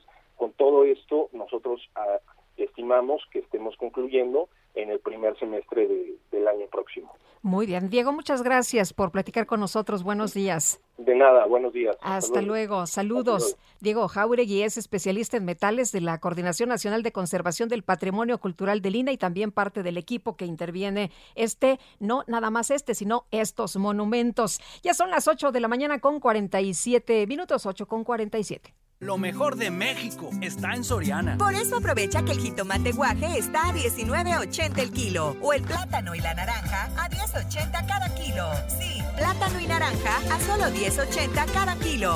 Martes y miércoles del campo de Soriana. A octubre 13. Aplican restricciones. Aplica en Hiper y Super.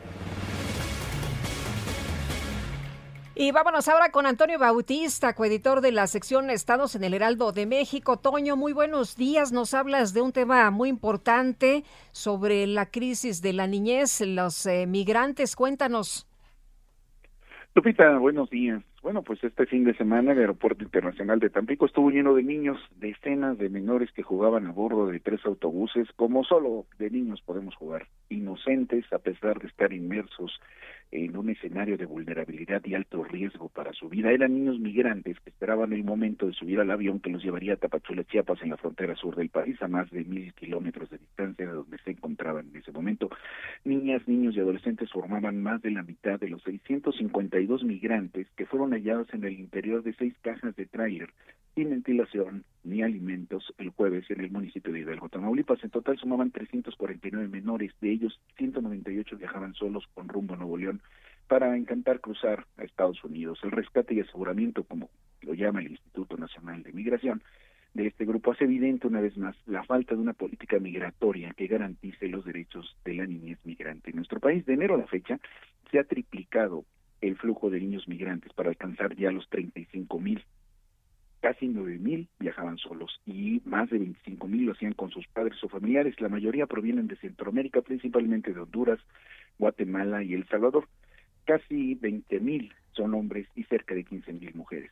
Hallar a tal cantidad de menores dentro de cajas de tráiler con el innegable riesgo a la vida que conlleva es consecuencia de la falta de atención que se brinda a la crisis migratoria que hay en las fronteras de México y que tiene terribles consecuencias principalmente para los menores que están expuestos a ser detenidos, al crimen organizado, al tráfico de personas, a sufrir violencia y discriminación, a pasar hambre y frío y a no tener acceso a servicios de salud.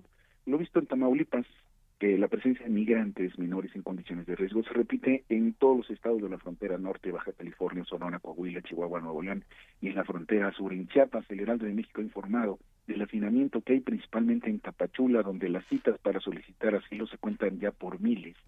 Y pues, sobre todo, la llegada de grupos provenientes de Haití con niños y que no han tenido respuesta. La Red por los Derechos de la Infancia en México, Redín, expresó su preocupación por la falta pues de interés, capacidad de las autoridades de México y Estados Unidos para resolver esta crisis, planteó la creación y aplicación con apoyo de los estados de un mecanismo transnacional de protección integral para niños migrantes a partir de la activación y fortalecimiento del sistema de protección integral de niñas, niños y adolescentes. De acuerdo con la Redim de enero a agosto de 2021, 15.696 niñas, niños y adolescentes entre 0 y 17 años fueron repatriados de Estados Unidos a México. Esto es un aumento de 109% en comparación con las cifras de 2020, cuando fueron 7.487 casos en total.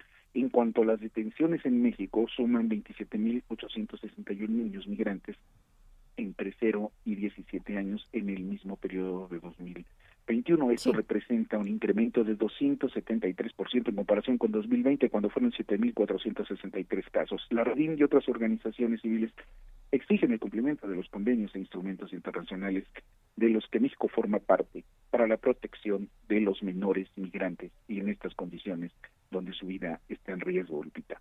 Muy bien, pues Toño, muchas gracias. Como siempre, buenos días. Muy buenos días.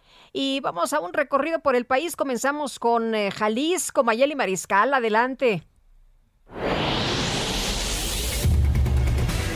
Hola, ¿qué tal? Muy buenos días, Lupita, Sergio, a todo el auditorio. A más tardar el primero de noviembre se presentará el presupuesto del 2022 aquí en Jalisco para que se lleve a cabo el análisis por parte del legislativo y se espera que sea un aumento de 5% de acuerdo con la inflación y no se contemplan nuevos impuestos ni recortes en organismos públicos descentralizados, así como el trato de la Universidad de Guadalajara será como hasta ahora de colaboración y entregando los recursos para su presupuesto, así lo señaló Juan Partida Morales, el secretario de Hacienda Pública de aquí de la entidad. De acuerdo con los ajustes de la inflación que se publicó en los criterios generales de la política económica de Hacienda, el aumento podría ser de 3.4% en los costos de los impuestos que ya se cobran hasta ahora. Además, habrá algunas áreas que se tengan en crecimiento eh, menos importante, es decir, menos de este 2021, pero que no se contemplan recortes. Sobre todo, se espera poder dotar de mayor recursos al Fondo Estatal de Desastres Naturales, al FUEDEM, para continuar con los apoyos a la población afectada por distintos eventos de la naturaleza.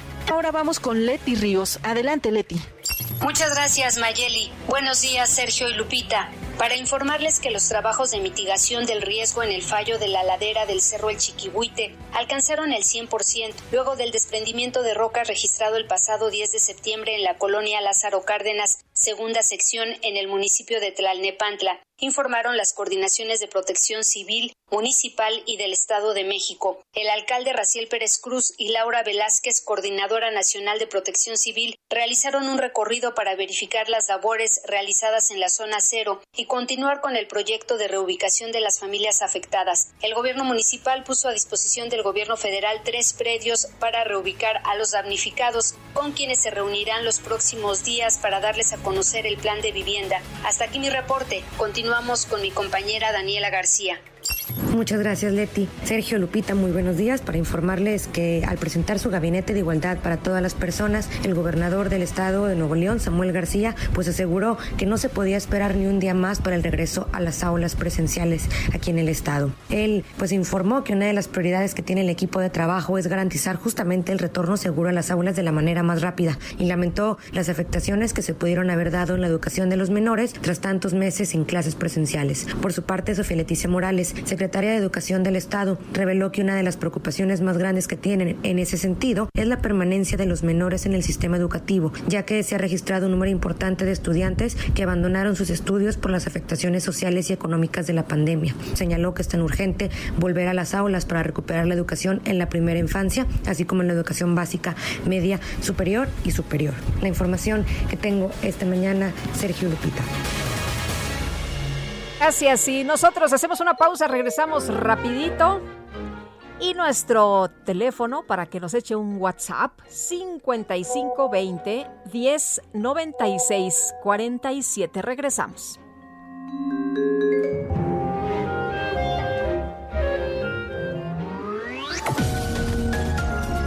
Sergio Sarmiento y Lupita Juárez quieren conocer tu opinión, tus comentarios o simplemente envía un saludo para ser más cálida esta mañana. Envía tus mensajes al WhatsApp 5520 109647. Heraldo Radio, la HCL se comparte, se ve y ahora también se escucha. Continuamos con Sergio Sarmiento y Lupita Juárez por El Heraldo Radio.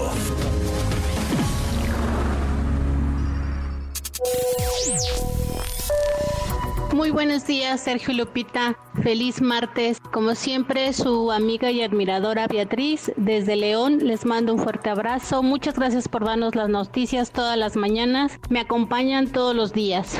Un fuerte abrazo. Cuídense. Bye.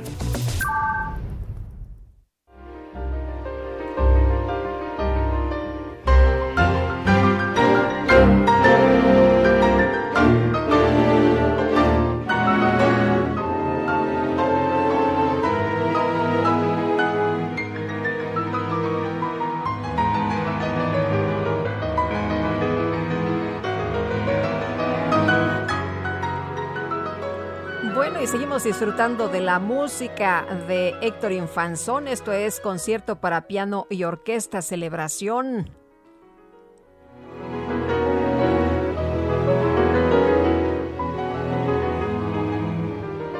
Es un bálsamo, ¿no? Qué rico después de tantas noticias, tantas situaciones tan complicadas. Qué barbaridad esto es así como un remanso de paz. Bueno, y continuamos que también qué gusto leer sus mensajes y escuchar su voz a través de los mensajes de WhatsApp. Dice, muy buenos días, es un cinismo y un cínico el líder de gaseros, pues el mejor que nadie sabe que no depende del personal del sueldo que ofrecen las empresas gaseras, pues es mínimo. Ellos dependen de la piña y otros términos que se da en concreto al robo del gas al consumidor final, o sea, nosotros y en otros casos se hace porque la empresa ni siquiera te da para el mismo combustible y mantenimiento de las unidades. Saludos, viva México.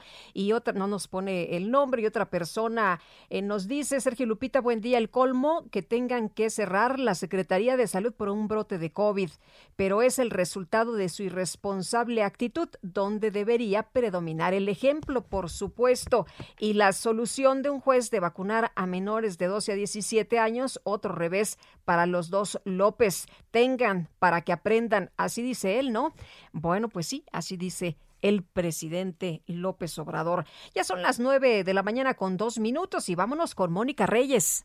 Gracias, Sergio Sarmiento Lupita Juárez, ¿qué tal? Qué gusto saludarlos. Amigos del Heraldo Radio, ¿necesitan un préstamo para remodelar su casa o departamento? ¿Adquirir una vivienda propia o un terreno? Acérquense a tu hogar seguro. Ellos tienen la mejor solución. En tu hogar seguro podrás tener tu propio hogar de una manera fácil, segura y confiable. Los promotores de tu hogar seguro pueden diseñar un plan acorde a tus necesidades para que en menos de lo que imaginas puedas estar estrenando la casa o departamento de tus sueños. Llama hoy mismo a las líneas de tu hogar seguro y olvídate de pagar renta. Es momento de comenzar a invertir en un lugar diseñado especialmente para ti. Llama ya 55 89 39 37 49 55 89 36 91 58 donde te brindarán más información, asesoría totalmente gratuita. Regresamos con ustedes, Sergio Sarmiento y Lupita Juárez. La micro deportiva.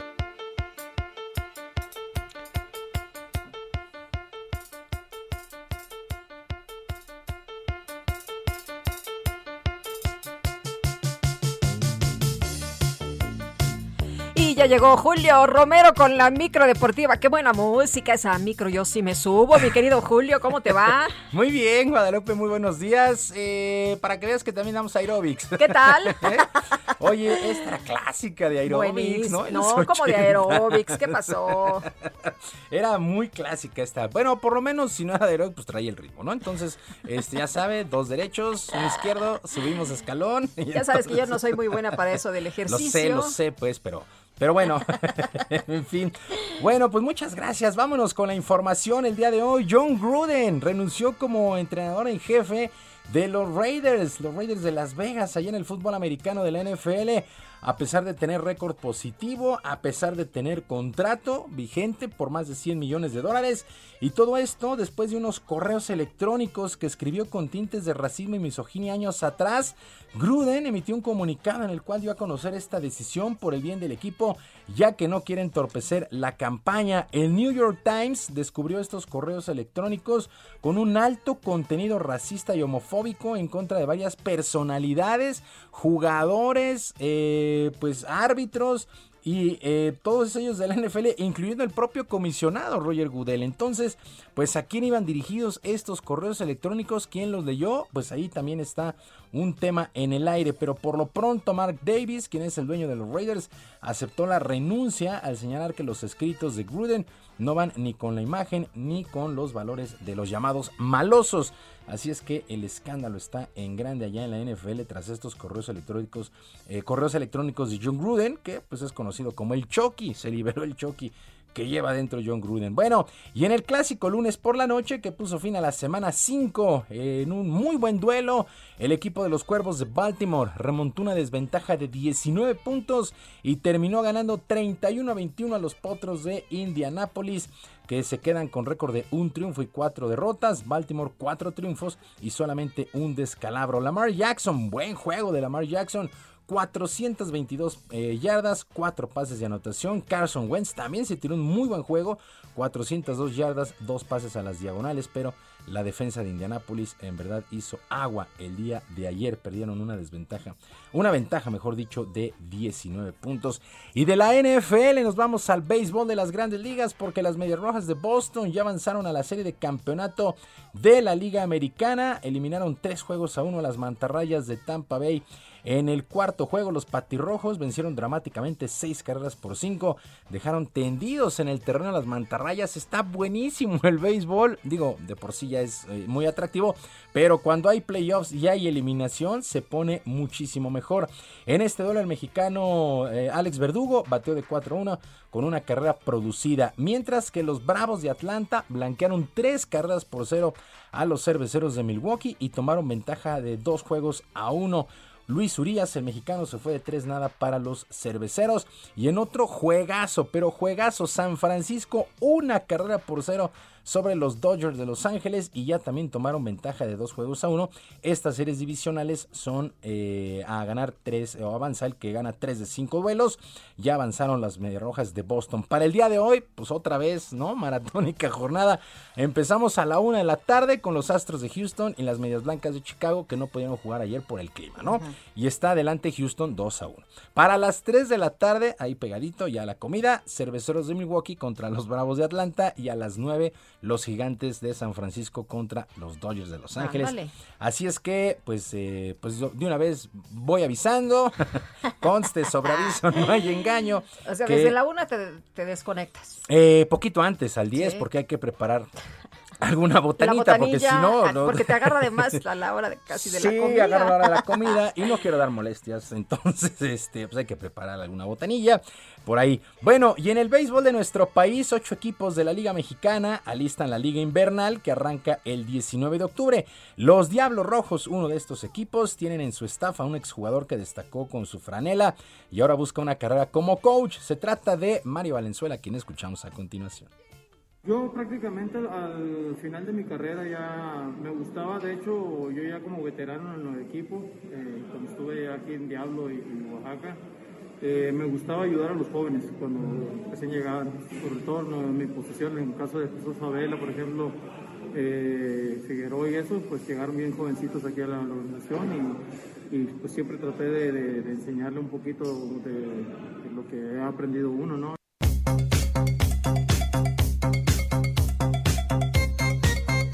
Mario Valenzuela, un gran, gran eh, pelotero, ahora en el staff de Cubucheo de los Diablos para esta liga invernal.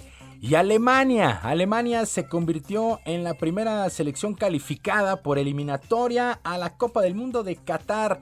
Por supuesto, el anfitrión y Alemania son los dos invitados ya a la Copa del Mundo el próximo año. Alemania goleó 4 por 0 a su similar de Macedonia allá en las eliminatorias de la UEFA. En lo que ha sido la octava fecha, los alemanes ya llegaron a 21 puntos después de 7 victorias y una sola derrota que sufrieron justamente ante Macedonia al arrancar esta eliminatoria.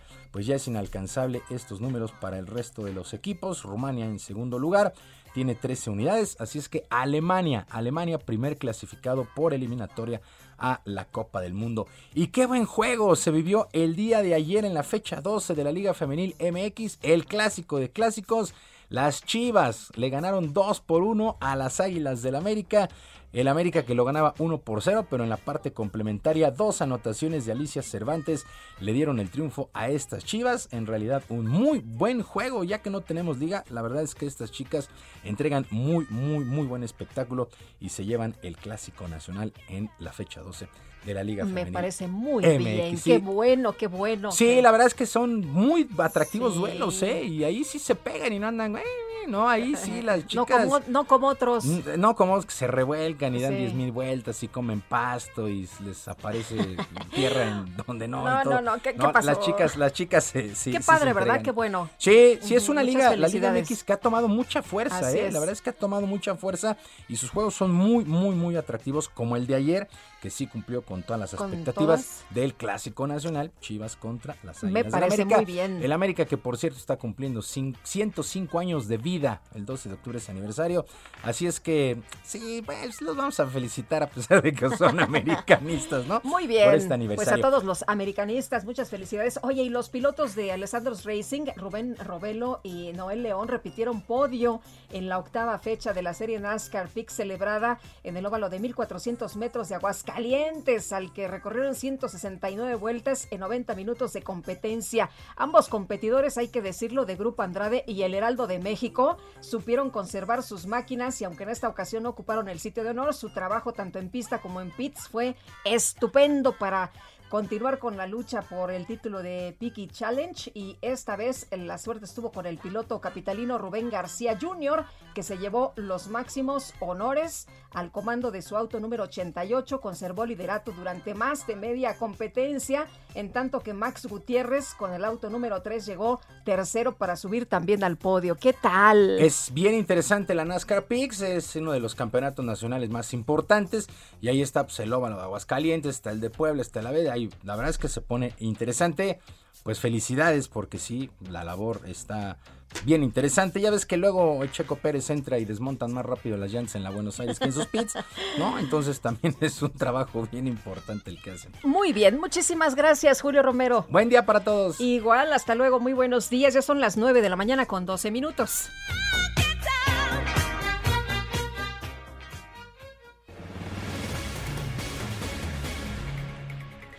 Bueno, y está con nosotros aquí en cabina Mario Maldonado, nuestro compañero conductor de El Heraldo Radio y también El Heraldo Televisión, Bitácora de Negocios, tempranito a las seis de la mañana. Le madruga aquí Mario Maldonado, autor también de un libro que se ha leído muchísimo y que tiene que ver con Emilio Lozoya y se titula El Traidor. Mario Maldonado, qué gusto tenerte esta mañana aquí en la cabina. Muy buenos días. Querida Lupita, muy buenos días. El gusto es mío, como siempre, aquí acompañarlos cuando se requiera al pie del cañón. Aquí estamos para comentar los temas. Oye, y además un tema muy relevante, ¿no? Que, pues, en eh, redes sociales fue un escandalazo, se prendió como pólvora, se extendió. De hecho, la fotografía de Emilio Lozoya, exdirector de Pemex, acusado por varios delitos, comiendo ahí en un lujoso restaurante. ¿Qué, cuando viste las imágenes, ¿qué pensaste?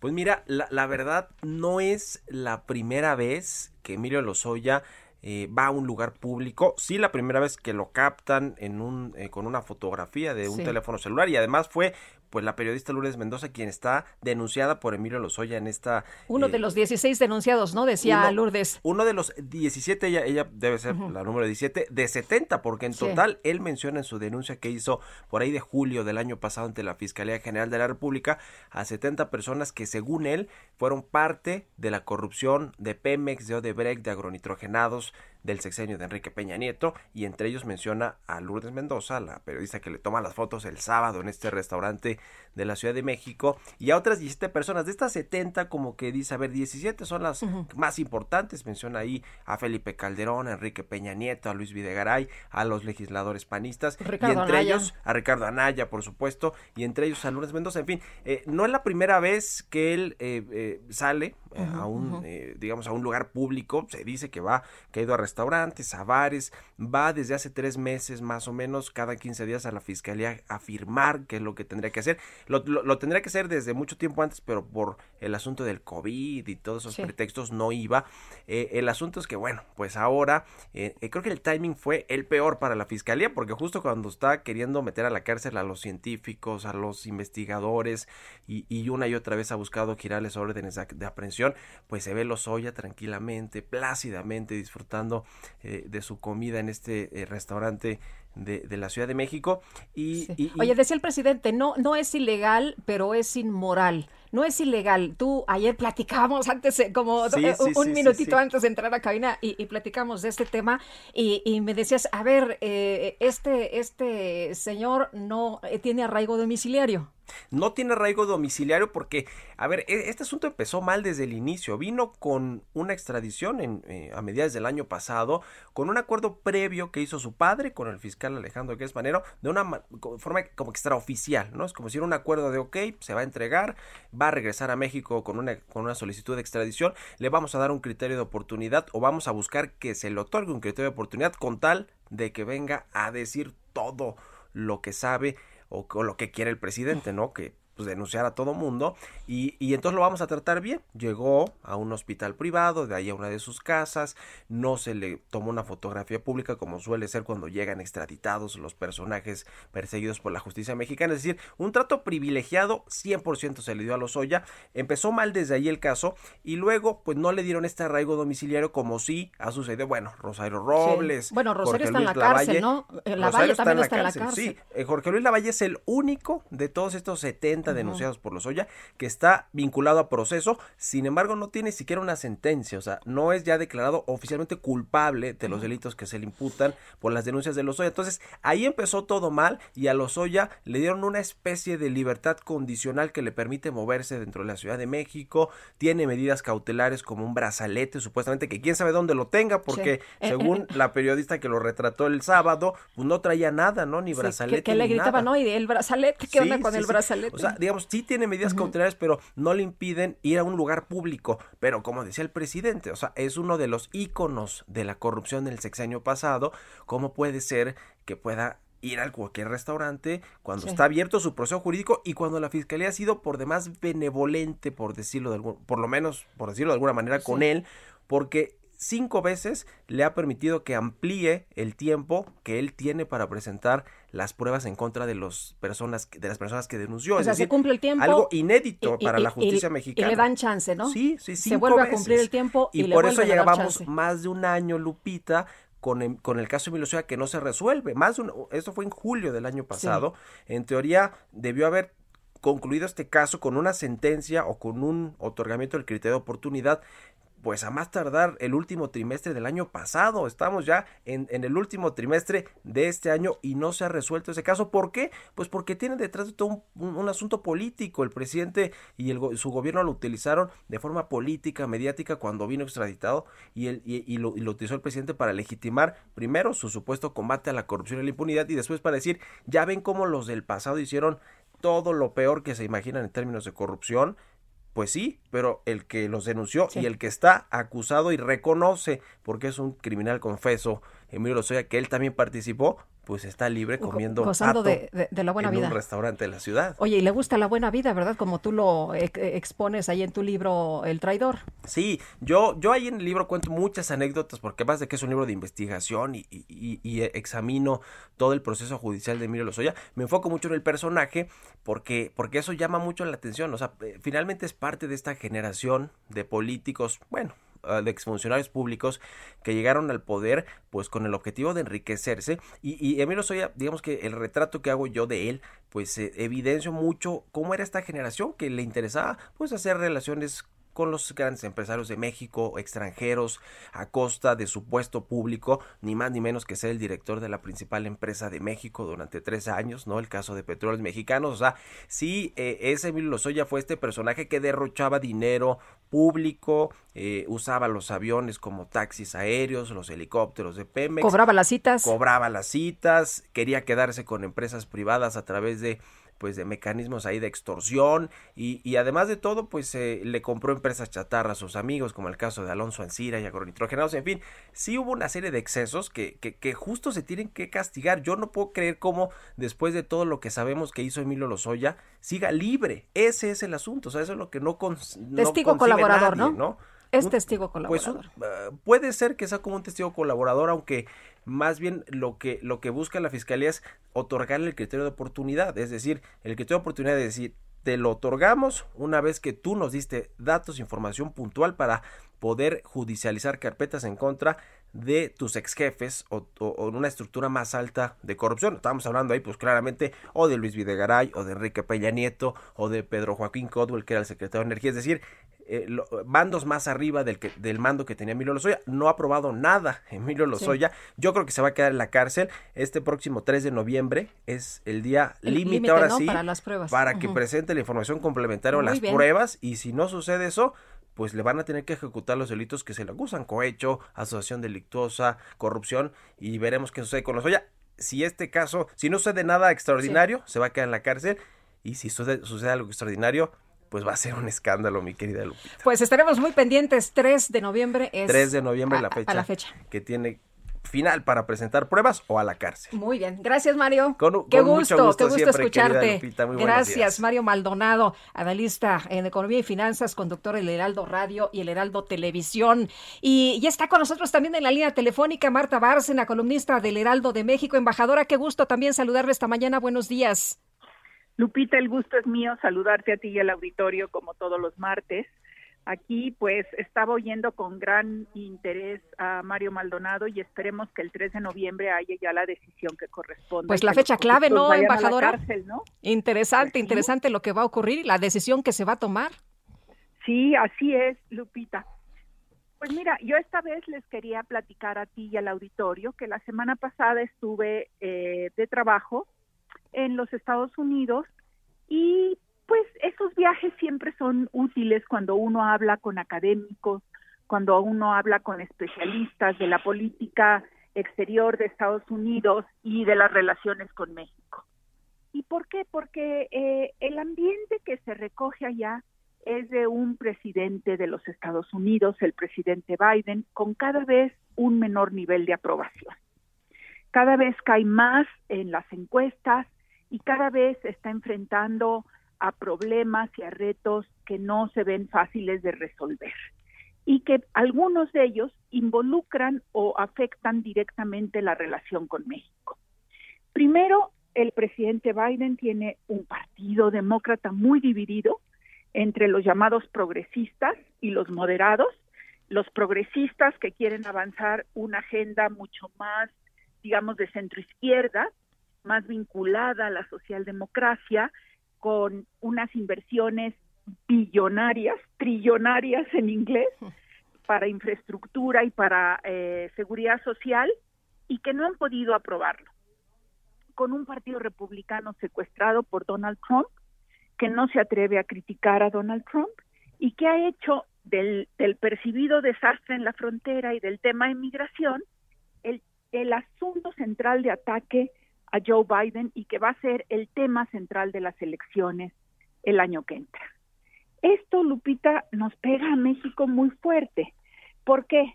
Porque, por un lado, la posibilidad de una reforma migratoria integral que podría haber favorecido a 5 millones de indocumentados mexicanos, 11 millones de indocumentados en general, se ve cada vez más lejana. Es casi imposible que se lleve a cabo y si acaso habrá reformas mínimas eh, que, que, que cubran o protejan a un sector de la población como los soñadores. Eso pues es una tragedia para los mexicanos en Estados Unidos. Sí, y, y bueno, me, me llama, ya casi nos vamos al corte, pero me llamaba la atención Sí. en su columna esto que escribe de la primera conclusión es que la política exterior del gobierno de Biden obedece a sus prioridades internas, ¿no? Totalmente, Lupita. Y cualquier similitud con otro país es mera coincidencia, ¿eh? Muy bien, pues eh, embajadora, muchas gracias por platicar con nosotros esta mañana, por traernos esta información. Buenos días. Buenos días. Y nosotros tenemos que hacer una pausa, regresamos de inmediato. Échenos un WhatsApp al 55 20 10 96 47.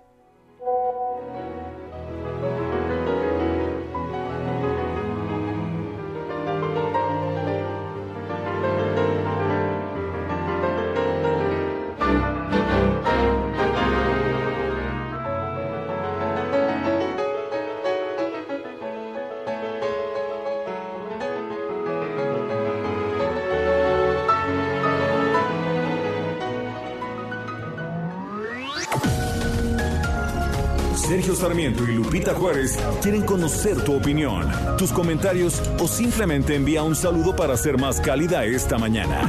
Envía tus mensajes al WhatsApp 5520 109647. Heraldo Radio, la HCL se comparte, se ve y ahora también se escucha.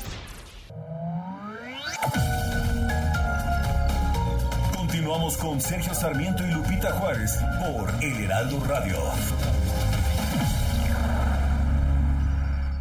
En Soriana, el ahorro es para todos con la oferta de cada día. Hoy martes 12, dale lo mejor a tu familia, aprovechando que el kilo de pollo entero está a solo 37.90, hasta 3 kilos por cliente. Soriana, la de todos los mexicanos.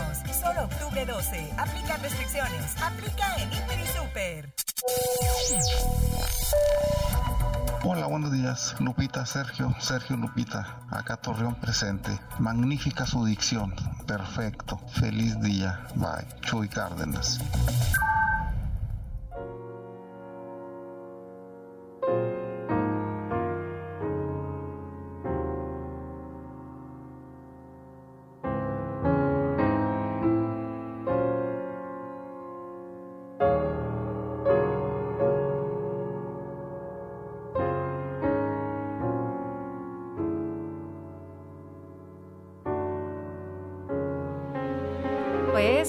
Esto es concierto para piano y orquesta, celebración, parte 2, ofrenda.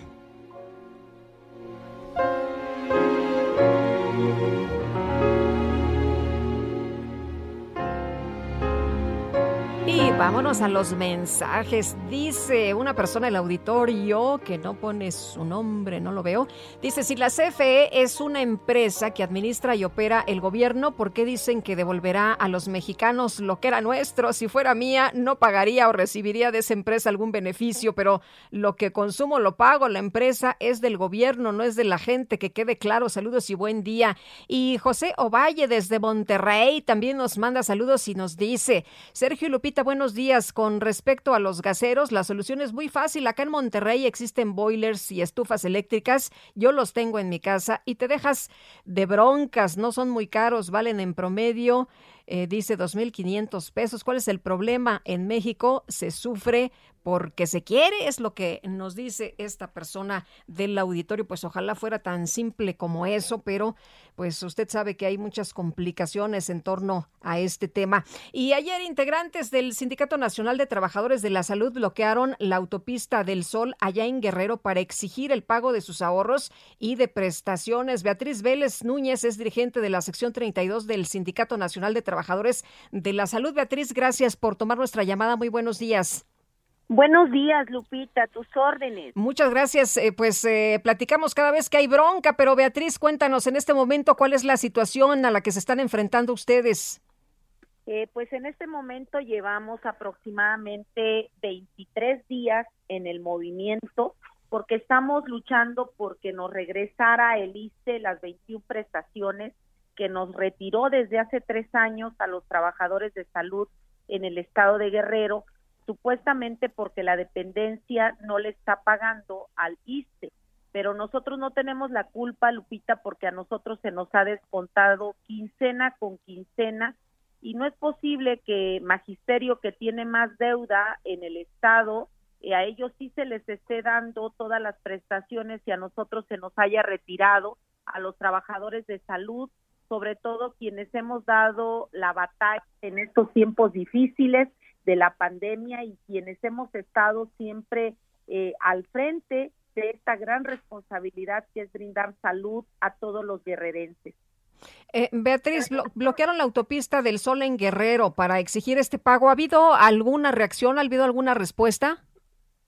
Sí, el día de ayer sostuvimos ya la reunión con los titulares del ISTE a nivel federal y recibí después de esa reunión una llamada del titular de prestaciones y del titular de del financiero del ISTE a nivel nacional en donde nos van a restablecer de manera inmediata estas 21 prestaciones. Por lo tanto, nosotros estamos en espera de que se firme el acuerdo con nuestro líder nacional, el líder Joel Ayala Almeida, y en cuanto esto suceda, nosotros inmediatamente terminamos ya nuestro movimiento porque lo único que estábamos exigiendo es lo que por ley nos corresponde.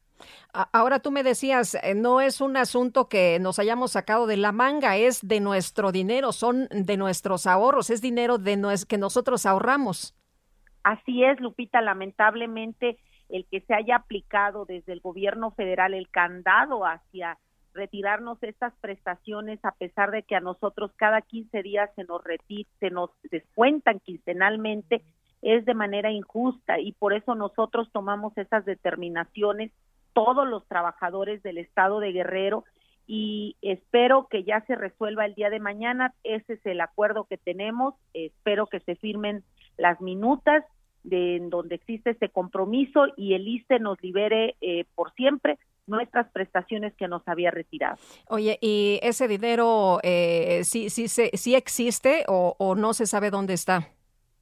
Bueno, ese recurso, este, Lupita, se utilizó para que se pagaran a los trabajadores de contrato que demanda la ciudadanía aquí en el estado de Guerrero y que eh, no cuentan con ese techo presupuestal eh, estos trabajadores, pero que la ciudadanía requiere de médicos, requiere de enfermeras y que bueno, pues se necesita apoyo de la Secretaría de Hacienda y Crédito Público para que pueda absorber como se absorbió y como los maestros, como eh, existió ahora la federalización para los maestros, también nosotros estamos solicitando la federalización para todos los trabajadores eh, regularizados, eh, formalizados, de contrato, porque es la única manera en que podemos salir adelante. De lo contrario, si el país, si la federación no manda los recursos al Estado, difícilmente se va a poder cumplir con el que tengan un médico, tengan una enfermera en las unidades de salud y se pueda dar ese servicio a la ciudadanía que menos tiene.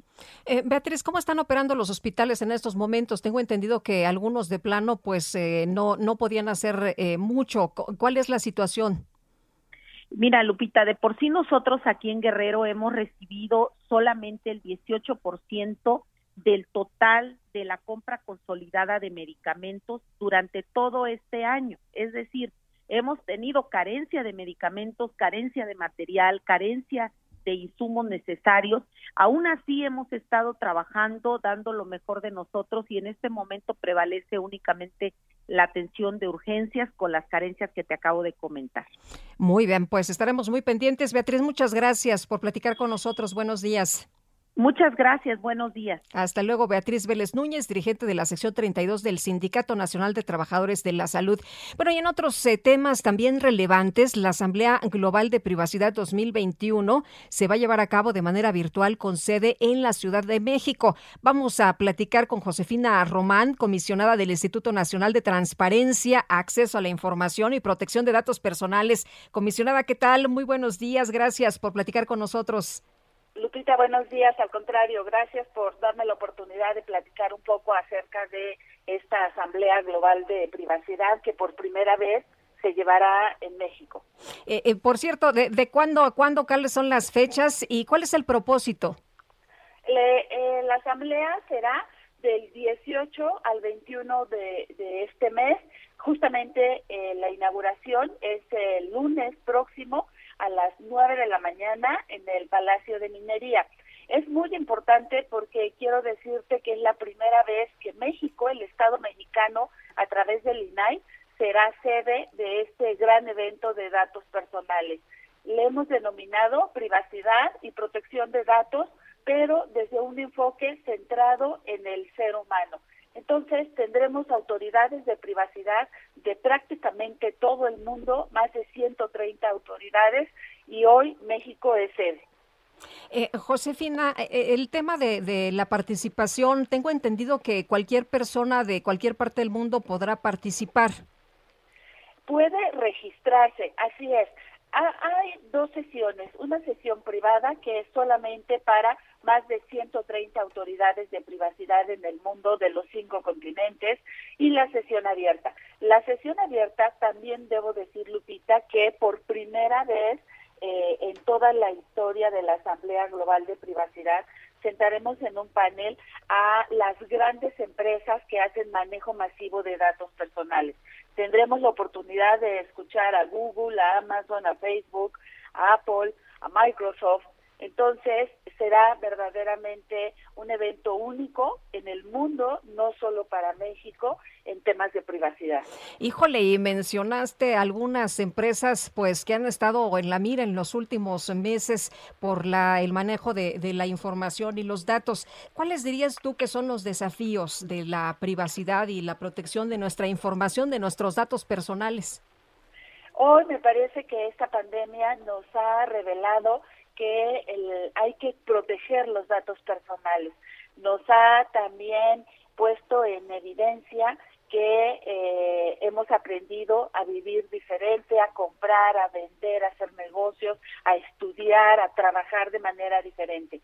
Entonces, las tecnologías de la información, el uso de Internet, este, hablemos de geolocalización, hablemos pasaporte, por ejemplo, digital, hay quien opina que es necesario, hay quien opina que puede ser discriminador. Entonces, todos esos temas novedosos que cruzan con el derecho a la privacidad son los que vamos a analizar, a discutir, a escuchar prácticas exitosas probadas en otros países, quizá también lo que no funciona en otros países, nuevas ideas, esa es la intención de, este gran evento de privacidad y protección de datos. ¿Y puede participar quien nos está escuchando esta mañana, cualquier persona que desee informarse?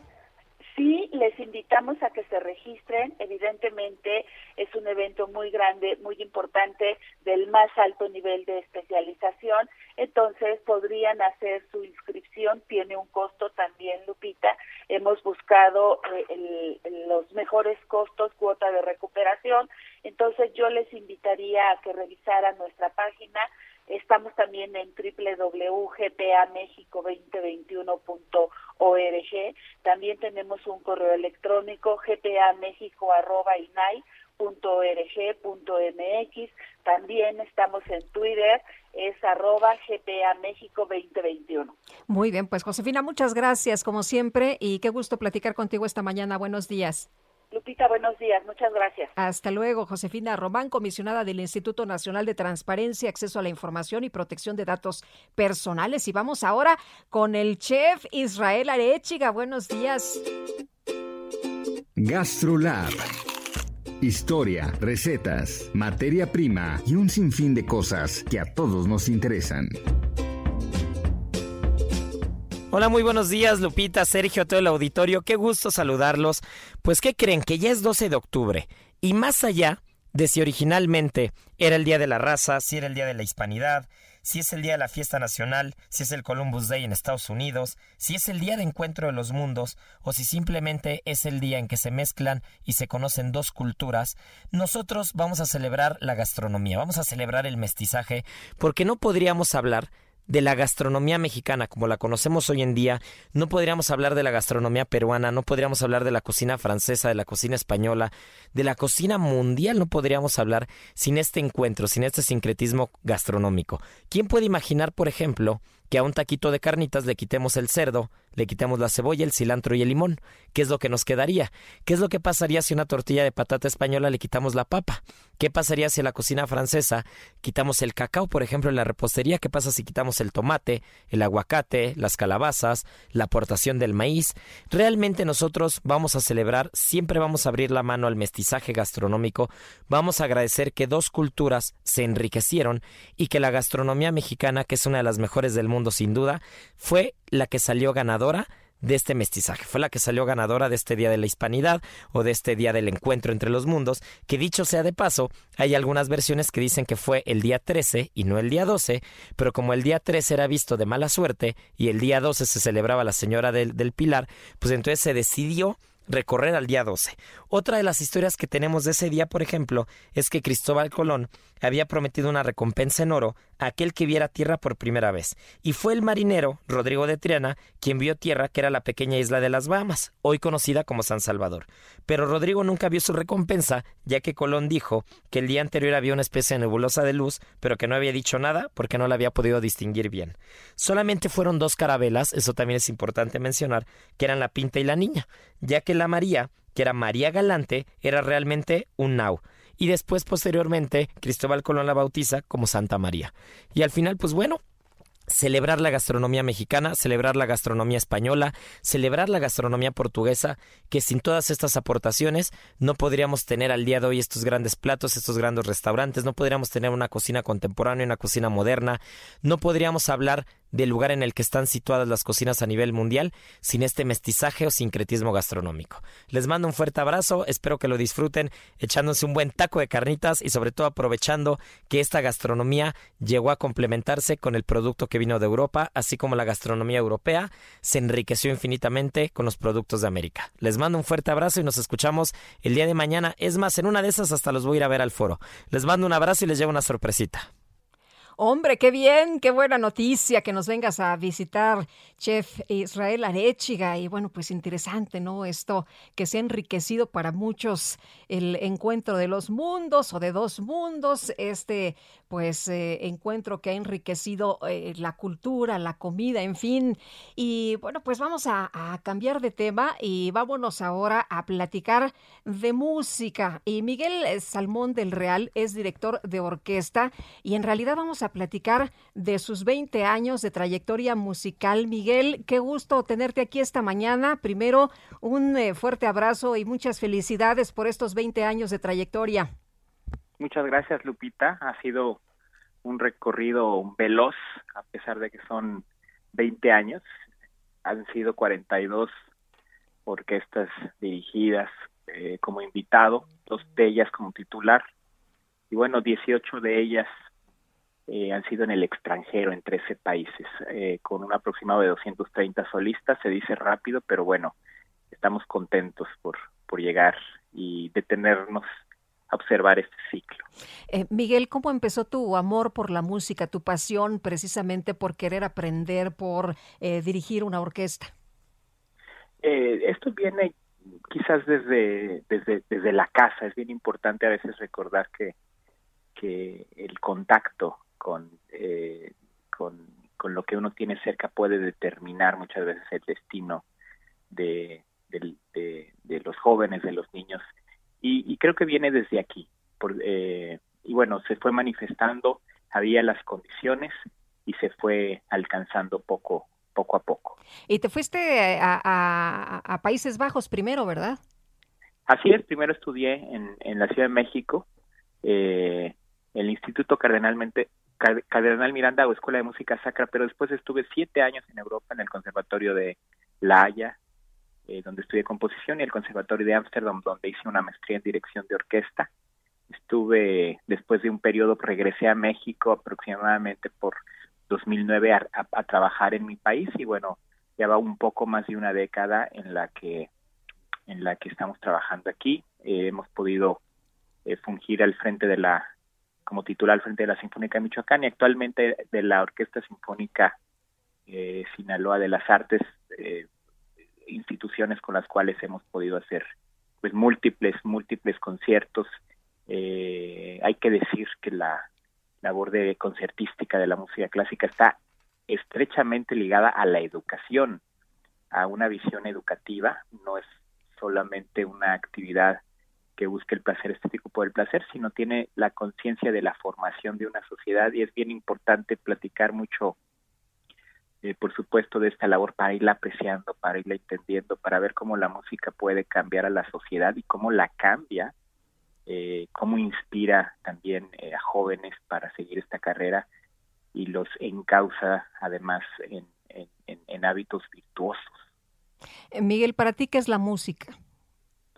Es una pregunta muy, muy difícil. Eh, la música, suelo decir que ya estaba ahí cuando uno va tomando conciencia y no se presentó, simplemente ya estaba ahí. Es un estilo de vida, es una profesión que se debe cultivar todos los días y no se puede abandonar.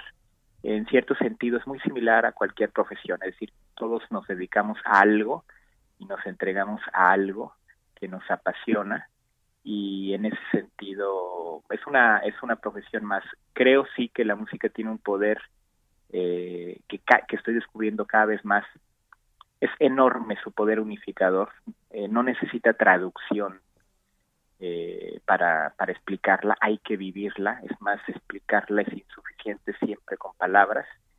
Y además, eh, digamos, además de que no necesita una traducción, el fenómeno en sí une, nos recuerda cuán diferentes, es, es decir, nos hace olvidar las diferencias en realidad y nos recuerda cuán similares somos. Me apasiona ver una sinfonía de Beethoven cómo se recibe de la misma manera en Brasil o en Rusia y ves que el público reacciona de la misma manera y aplaude en los mismos momentos y se emociona en los mismos instantes de la música como el compositor lo, lo pensó. Es por eso que esta música, en especial este repertorio, no muere, no pasa de moda, se vuelve clásico y, te das cuenta que, que involucra a todo tipo de ser humano. Darse cuenta de esto, de este poder de la música, creo que eh, lo hace una profesión muy, muy bella y una excelente metáfora también del trabajo en equipo.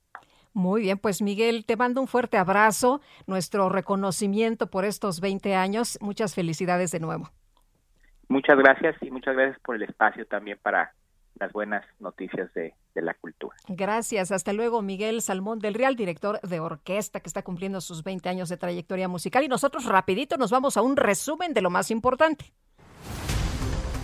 En su conferencia de prensa de esta mañana, el presidente López Obrador señaló que busca desaparecer a los delegados de las dependencias federales en los estados para evitar duplicidades de funciones y ahorrar recursos. Que no queremos ya que haya delegaciones de las dependencias federales, porque abundaban y se han ido quitando, pero todavía no terminamos de llevar a cabo esa reforma administrativa, porque hay delegaciones que no tienen razón de ser. Antes las usaban para eh, dar premios de consolación política. Si alguien le iba mal en una elección, lo nombraban delegado del liste en un estado. En otros tiempos bueno, y por otro lado, el presidente respaldó el trabajo del secretario de Salud Jorge Alcocer y del subsecretario de Prevención y Promoción de la Salud Hugo López Gatel durante el combate a la pandemia de COVID-19. Del doctor Alcocer, de veras que están muy molestos. Eh, deberían de serenarse porque cuando la gente está enojada se ofusca.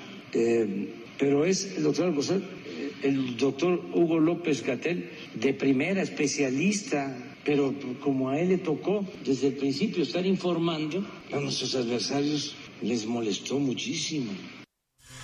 En este espacio, Enrique Medrano, representante del gremio gasero nacional, aclaró que no van a realizar más bloqueos para exigir que se modifique la medida de precios máximos del gas LP. ¿Más movilizaciones? ¿Va a haber más bloqueos?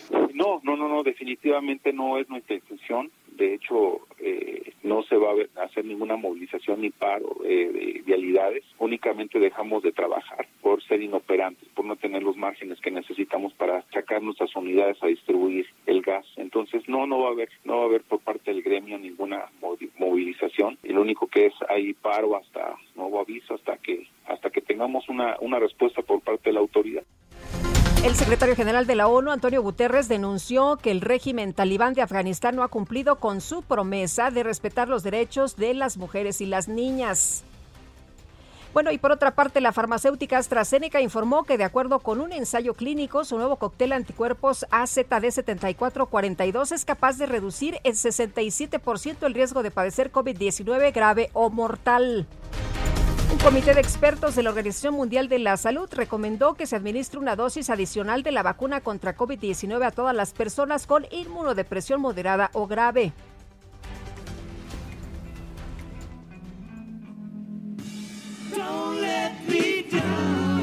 Pues en redes sociales se abrió el debate sobre las causas verdaderas de la separación de los Beatles, luego de que se dio a conocer que el programa de radio This Cultural Life de la BBC va a presentar una entrevista en la que Sir Paul McCartney sugiere que la separación de la banda se debió a John Lennon. Yo no incité la separación, ese fue nuestro Johnny, aseguró Paul McCartney. Y con eso nos despedimos, que la pasen todos muy bien, disfruten este día y nos escuchamos mañana a las 7 en punto.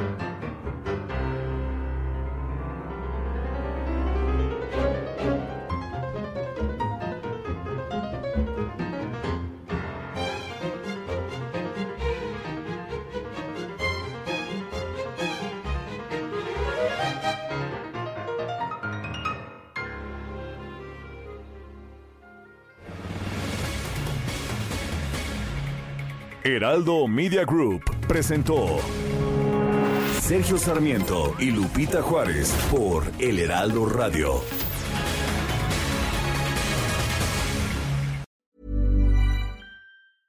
Even when we're on a budget, we still deserve nice things. Quince is a place to scoop up stunning high-end goods for 50 to 80% less than similar brands. They have buttery soft cashmere sweaters starting at $50, luxurious Italian leather bags, and so much more.